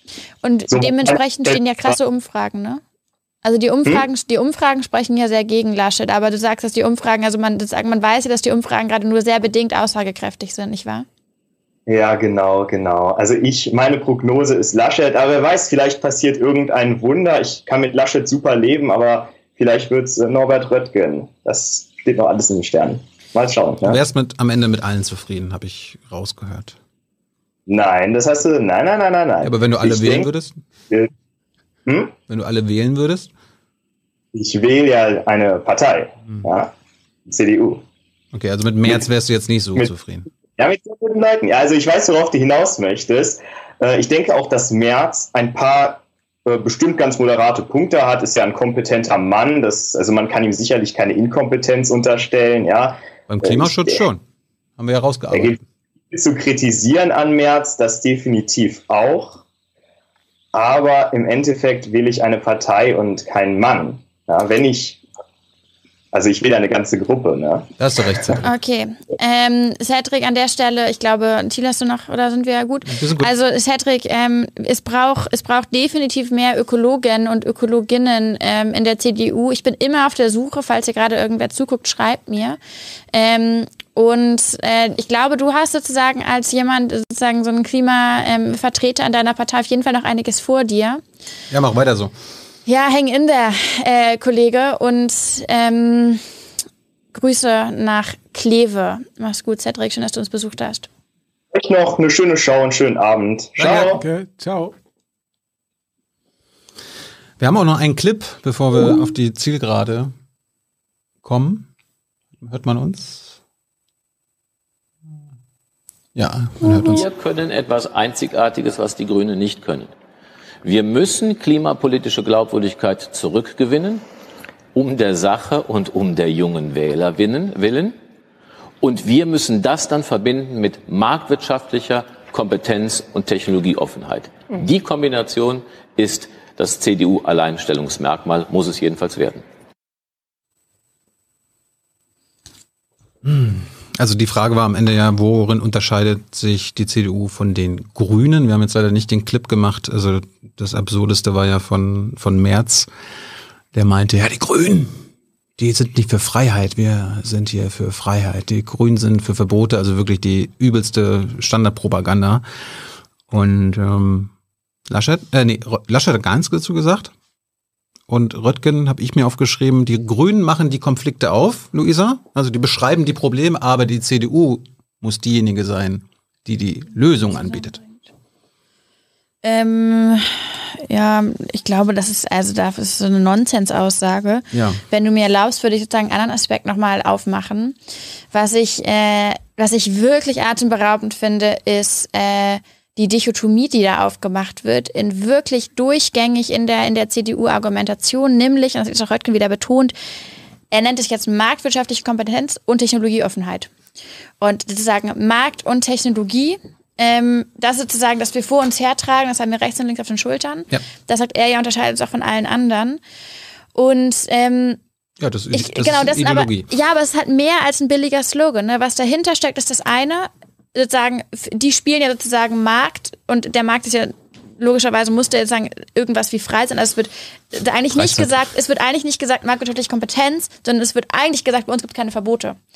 Und ähm, Verbote ist jetzt sozusagen, also sozusagen diese, diese Verbotsparadigmen, die aufgemacht werden, ist ja eigentlich auch sozusagen ein ganz schlechter ein ganz schlechtes Frame für, wir ordnen die Dinge, damit Menschen sicher und nachhaltig leben können und zwar langfristig. Ähm, das ist ja ein, ein, ein ganz, ganz, ganz essentieller Teil, das macht auch die CDU wie jede andere Partei von, von Politik und von politischem Handeln, ist zu regulieren, zu organisieren. Da wird eine rote Ampel hingestellt, damit die Menschen nicht totgefahren werden. Und es werden sozusagen ökologische Ampeln organisiert, damit Lebensgrundlagen erhalten werden. Und es wird organisiert, dass wir eine, eine Ressourcenknappheit, die wir erleben, gerecht verteilen können. Also all das sind sozusagen auch Verteilungsfragen, die damit komplett negiert werden. Und es wird praktisch der, der Claim vor sich hergetragen, nee, mit uns kriegt ihr das auf gar keinen Fall. Was in Sachen Erwartungsmanagement gruselig ist. Und dann kommen wir zu dem zweiten Teil, das ist die Technologieoffenheit. Und da steht ja nicht Technologieoffenheit, mit uns bekommt ihr bessere Technologien, sondern wir müssen mehr Technologien haben, um Lösungen für die großen Krisen zu entwickeln. Was wiederum auch de facto nicht stimmt, denn wir wissen ja schon bei ganz, ganz, ganz vielen, was wir brauchen. Große Innovationen, große Erfindungen wurden gemacht in Sachen Klimaschutz. Wir reden von Solaranlagen, wir reden von Windkrafträdern, wir reden aber auch von politischen Instrumenten, die innoviert integriert wurden, wie zum Beispiel die EEG-Umlage. Also wenn man sagt, wir wollen marktwirtschaftliche Kompetenz und Technologieoffenheit mit uns rumtragen, sagt man eigentlich, bei uns gibt es keine Verbote und wir müssen noch mal eine Runde forschen gehen, bevor wir die Klimakrise lösen können. Und dann, ich verspreche euch Leute, wird sich nichts verändern weil ihr einfach das Auto A gegen Auto B austauscht. Wir kümmern uns um alles drum und dran. Ähm, und wenn ihr Glück habt, könnt ihr euch was leisten und der Rest wird gemacht. Und das ist ein, und das ist ein Narrativ, was so trieft von, ähm, von einem großartigen Missverständnis, was wir hier erleben, was so trieft vor Vorhaltung, von Leichtmacherei, von Verklärung. Das finde ich gruselig. Und das an der Stelle im gleichen Atemzug zu nennen mit, wir haben ein Glaubwürdigkeitsproblem, ja, really. Das ist irgendwie, was auch schon seit Jahrzehnten eigentlich immer wieder passiert und was mich als, als Wissenschaftler dann auch nervt. Also immer, wenn man jetzt irgendwie versucht, einen Weg zu skizzieren, dann sagt man, naja, wir missbrauchen ja Technologieoffenheit und wir müssen die Forschung noch mal weiter fördern, damit die Technologien besser sind.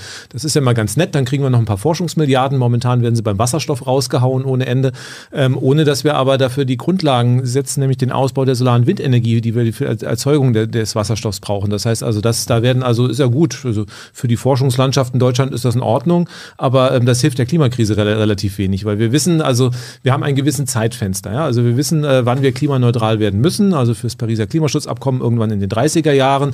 Lassen wir es nach der CDU 2050 sein. Auch dafür wissen wir, mit welchem Tempo man eine Energiewende auch machen muss. Und wir können auch heute ein äh, Best Case, ein Worst Case für die Technologien sagen, wie sie sich entwickeln von den Preisen. Und ähm, da sind sich mittlerweile alle Energieforscher relativ einig, welche Technologien das in Deutschland sein werden. Das werden die Windenergie, die Solarenergie, Energie in Kombination mit Speicher im Wesentlichen die, sein. Die Lösung, die Lösung, die, die, die Lösungen sind da. Sind heute schon da mit den Technologien. keine andere sein, selbst wenn du da 100 Milliarden an Forschung rein, rein ja, aber, aber, so verstehe ja. ich, so verstehe ich FDPler und CDUler seit Jahren, dass sie sagen, okay, ja, wir hätten zwar jetzt äh, Lösungen und Wege und die heutige Technologie, mit der wir die Ziele erreichen können, aber äh, das würde ja einiges ja. ändern und äh, verändern. Äh, wir warten, lieber Volker, lieber auf eine Technologie, die das alles wegzaubert, ja, also die entweder das CO2 ja. aus der Atmosphäre genau. zieht oder irgendein anderes Zaubermittel und das meinen sie mit Technologieoffenheit, ja, und, und darum, weil sie so technologieoffen sind und auf diese Wunderwaffe warten gegen den Klimawandel,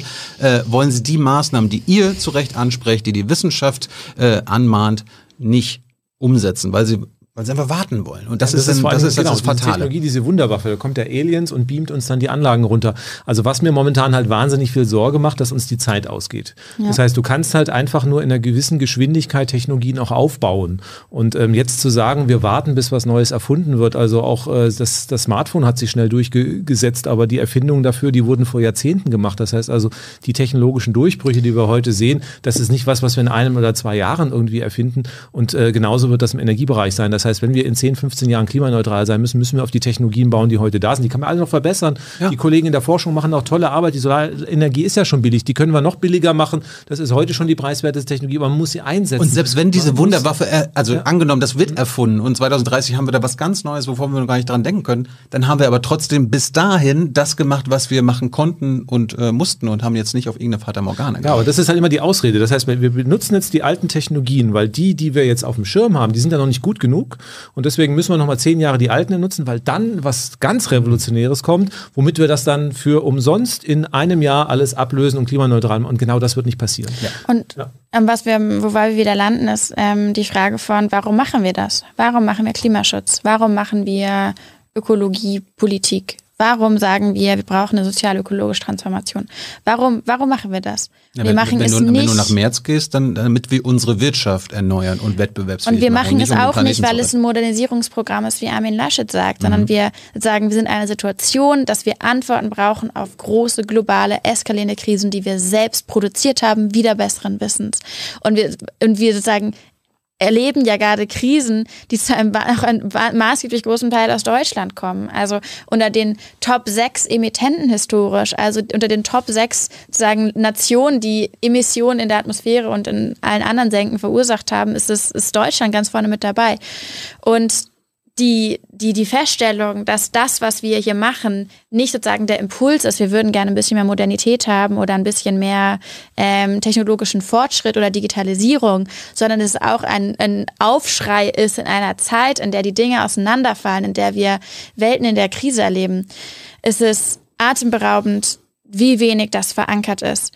Und gleichzeitig, was ich ganz maßgeblich aus dieser Runde mitnehme, vielleicht ist das die, die große Message, die zumindest bei mir angekommen ist, wir werden in den, in den nächsten neun Monaten ähm, einige dieser Runden erleben und wir werden wahnsinnig viel Wahlkampf erleben und wir werden sozusagen neue, neues Agenda-Setting erleben, wir werden ähm, schnelle Diskurse erleben und ähm, im besten Falle das Ende von Corona und der Anfang von ganz, ganz viel politischem Aufwind.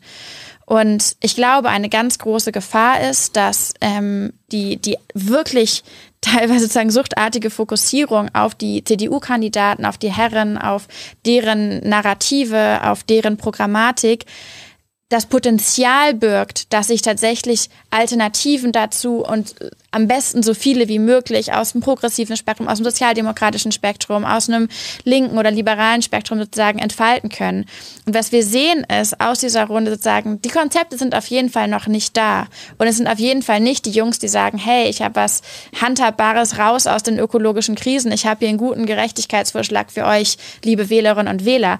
Da sind noch große andere Narrative gefragt und ich hoffe so sehr, dass die, die ökologischen, die ökologisch Bewussten, die Klimabewegten sich nicht so vereinnahmen lassen, sich nicht so ablenken lassen ja. von, dieser, von dieser Debatte, sondern losgehen, selbstständig Leute in Deutschland davon überzeugen, dass wenn wir bei der Bundestagswahl wählen gehen, bei der Bundestagswahl eine wirklich große Entscheidung treffen, ähm, dass es in diesem Augenblick mehr Antworten braucht, als die, die da ähm, angeboten werden. Das Abarbeiten an denen und auch das Abarbeiten, insbesondere an Herrn Merz, tut niemandem Gefallen in meinen Augen. Und wir müssen in Deutschland so viel Überzeugungsarbeit noch leisten, weil viele Menschen sagen, sind kritisch eingestellt und so viele Menschen denken tatsächlich, ich meine, nicht ohne Grund, dass ihnen Klimaschutzpolitik vor allem irgendwas wegnimmt und dass man sich erstmal leisten muss und all das. Das ist so viel zu tun und ich hoffe sehr darauf, dass es einen guten, informierten, faktisch orientierten, bewegten, generationengerechten Wahlkampf geben kann, weil Leute ihre Narrative einfüllen, weil sie sich nicht ablenken lassen und weil sie sozusagen sich nicht in dem Agenda-Setting steuern lassen von zum Beispiel Herrn Merz. Und die jungen Leute sollten, sollten sich auch nicht damit zufrieden geben, dass die CDU jetzt hier nicht mehr den Klimawandel leugnet oder da irgendwas abspricht, aber äh, mit den Antworten, dass die Probleme anerkannt werden, äh, sich aber nicht zufrieden geben, weil das ist ja das aller, das ist das Mindeste, äh, ihr müsst Lösungen einfordern. Ja, wenn die Probleme anerkannt werden, dann muss jemand, der entweder Kanzler oder ein Vorsitzender der größten deutschen Partei werden will, auch Lösungen anbieten und dort und nicht nur quasi sagen, ja. Also und vielleicht hat, ja. wenn ich noch einen Satz dazu sagen kann, vielleicht hat Herr Merz zumindest damit recht, ähm, und das hat er letztens in einem äh, irgendwo in einem, in einem Spiegelstück auch aufgeschrieben. Er glaubt, dass möglicherweise die Klimakrise oder die Klimafrage, wie er das sagt, zum wahlentscheidenden Thema werden kann. Und ich kann ihn da ähm, sozusagen aus der Unsicherheit herausholen. Es wird zum wahlentscheidenden Thema werden. Es ist schon jetzt, es ist bei den Landtagswahlen und es wird es zur Bundestagswahl sein. Wir freuen uns auf alle Diskussionen, die noch kommen. An der Klimagerechtigkeitsbewegung, an den Klimagerechtigkeitsfragen wird keine Partei vorbeikommen. Und äh, wir werden die tatsächlichen Maßnahmen, die tatsächlichen Konzepte, die tatsächlichen Pläne einfordern. Noch nie waren so viele Menschen in Deutschland aufgeklärt bei der Sache dabei, haben sich in irgendeiner Weise, wie sie das können, eingebracht. Und in dem Sinne, tatsächlich blicke ich super vorfreudig auf dieses Jahr, weil ich glaube, das wird ein Wahlkampf werden, der sich signifikant unterscheidet von allen anderen. Ein super Wahljahr, in dem wir nochmal ganz neu ähm, Debatten führen werden. Aber ich meine, das ist, ja auch, das ist ja auch ein Grund, warum Sie jetzt über das Thema debattiert haben, weil den Wählern das wichtig ja, ist. Aber trotz, trotzdem ist es relativ spannend. Ich möchte, möchte dir echt in allen Punkten da recht geben. Also wir sehen eine, also das hat mich auch irgendwie so ein bisschen äh, ja, fasziniert. Wir sehen, wir haben ja wirklich den Absturz der CDU bei der letzten Europawahl gesehen. Ne? Das war auch irgendwie euer Erfolg, weil ihr den Finger dann irgendwie in die Wunde gelegt habt, direkt zur Wahl und das hat funktioniert. Rezo nochmal. Genau. Also was hat man jetzt gesehen? Wie hat die CDU sich verändert? Sie hat sich verändert, indem sie äh, anders kommuniziert. Das heißt also, sie haben versucht, Kommunikationsstrategien zu ändern. Das heißt also, man holt die Leute, versucht sie abzuholen mit blumigen Worten, aber man hat nach wie vor keine Strategie aufgebaut. Man hat jetzt fast zwei Jahre Zeit gehabt, eine Strategie auch wirklich äh, zur Beantwortung der Frage, wie kommen wir aus der Klimakrise raus? Wie werden wir bis 2050 klimaneutral? Und diese Strategie gibt es nicht. Das heißt, die ist nicht beim Wirtschaftsministerium zu sehen, die ist jetzt auch nicht bei den drei Kandidaten zu sehen. Es gibt es diese Strategie gibt es nicht in der CDU. Und nun haben wir was relativ Spannendes. Also ich bin ja schon länger dabei. Wir hatten also auch diese gleichen Diskussionen bei dem Kern Energie äh, bei der Laufzeitverlängerung, wir hatten sonst irgendwie, da ist man damit durchgekommen. Das heißt, wir haben also immer äh, dann diese Themen gehabt und die CDU konnte mit einer Konzeptionslosigkeit immer durchkommen. Und ich glaube, das wird jetzt, wie du schon gesagt hast, nicht mehr funktionieren. Das heißt, wir haben die Fridays for Future, wir haben auch die Scientists for Future, wir klären auf, wir haben jetzt auch die sozialen Netzwerke, wo man sich die Informationen machen kann. Und ich glaube, wir werden wirklich in diesem Jahr den Finger in all diese Wunden ja. reinlegen. Und ich glaube, dass man mit einer Konzeptionslosigkeit in diesem Wahlkampf nicht mehr durchkommen wird und dass wirklich der Klimaschutz wahlentscheidend sein sein wird. Und da werden Wählerverschiebungen stattfinden, die bei uns heute gar nicht stattfinden. Finger in die Wunde ist, ist, ist ein gutes Stichwort. Wir sind jetzt in der Abschlussrunde. Äh, die Worte sind jetzt schon mal auf dem richtigen Weg bei der CDU. Die Strategie fehlt. Und wenn wir jetzt noch das andere, den anderen Aspekt, das Handeln bewerten, das ist ja meistens sogar noch kontraproduktiv. Das ist ja quasi nochmal pro fossile Wirtschaft. Das müssen wir auch anmahnen und da den Finger in die Wunde legen, dass das aufhört. Also selbst das äh, pro fossile muss ja aufhören und nicht nur, okay, wir machen jetzt gar nichts. Also Strategie einfordern und das schädliche Handeln stoppen. Das passiert ja auch immer noch nicht. Jo. Wir sind, glaube ich, durch. Hat, glaube ich, nur eine Stunde gedauert hier. Ja, plus minus. Plus minus, ja, es ist mal eine erweiterte Stunde, würde Hans, würde Hans Jessen sagen. Willst du noch jemanden grüßen? Kann, ich würde noch gerne ein paar Grüße ausrichten. Nein, ich, tatsächlich würde ich gerne ähm, einen Riesenshot, weil das natürlich immer sozusagen die Kamera-Krux Hallo. Äh, Grüße an das, ähm, an, an die ganzen Leute, die im Hintergrund mitgearbeitet haben. Ihr da. Äh, die Fridays for Future Menschis, die hier die ganze Zeit mitgewirkt haben. Es ist sozusagen, wir sind natürlich Corona-bedingt sagen mega wenige im Studio, aber im Hintergrund sind super viele dabei. Ja. Shoutout. Das ist ähm, cool, dass wir dieses Format verwirklichen konnten. Danke dir, dass du so kurzfristig eingesprungen bist. An alle, die zugeschaltet waren, die ähm, mitgewirkt haben. Ich sage auch nochmal Danke an Robert und Tyler im Hintergrund. Hans hat hier nebenbei auch noch gesessen. Ähm, es gab auch die Frage, ob das jetzt das einzige Mal war, dass, dass wir darüber reden. Luisa, ich würde sagen, die Klimafrage könnte man auch an anderen äh, Parteien oder äh, Parteichefs äh, entlanghangeln. Genau, ich glaube, dass ich glaube, nächste Folge zur Gaspolitik von Manuela Schwesig oder sowas, war da nicht was? Mhm. Äh, da war, glaube ich. Ähm ja, aber die, aber die Frage ist also ein bisschen, wir könnten ja auch über äh, zum Beispiel die Grünen reden, äh, wenn die mal sich ausgekäst haben, wer dort der Chef sein soll. Äh, die SPD mit Olaf Scholz, vielleicht laden wir ihn auch immer mal ein. Vielleicht. Alles ist möglich. Es soll, uh, es soll keine einmalige Sache sein. Danke nochmal an alle, auch an ähm, Linus und Karl von Fridays for Future, mit denen ich da noch das Kontakt Technikteam, hatte. Das ähm, Technikteam. Und ich habe auch gehört, bei uns waren die, waren die Technikprobleme viel stärker als draußen. Die, ah, haben, die haben nämlich okay. alles gehört. Wir Gut. hatten immer das Problem, dass wir die Clips nicht gehört hatten. Und all das ist natürlich noch online verfügbar. Also ganz viele Leute haben im Vorfeld gefragt, kann man, kann man sich die Diskussion noch nachangucken? Das kann man natürlich jetzt YouTube. Genau. Um, it's out there. Und als Podcast sogar auch. So crazy. Es ist crazy. All diese Möglichkeiten. Gut, Leute. Und auch nochmal ein Shoutout an Maya Göpel. Hoffentlich ist Maya vielleicht das nächste Mal dabei. Danke Volker Quaschning, danke Luisa Neubauer, danke, danke an alle. Danke Tilo Jung. Bye bye.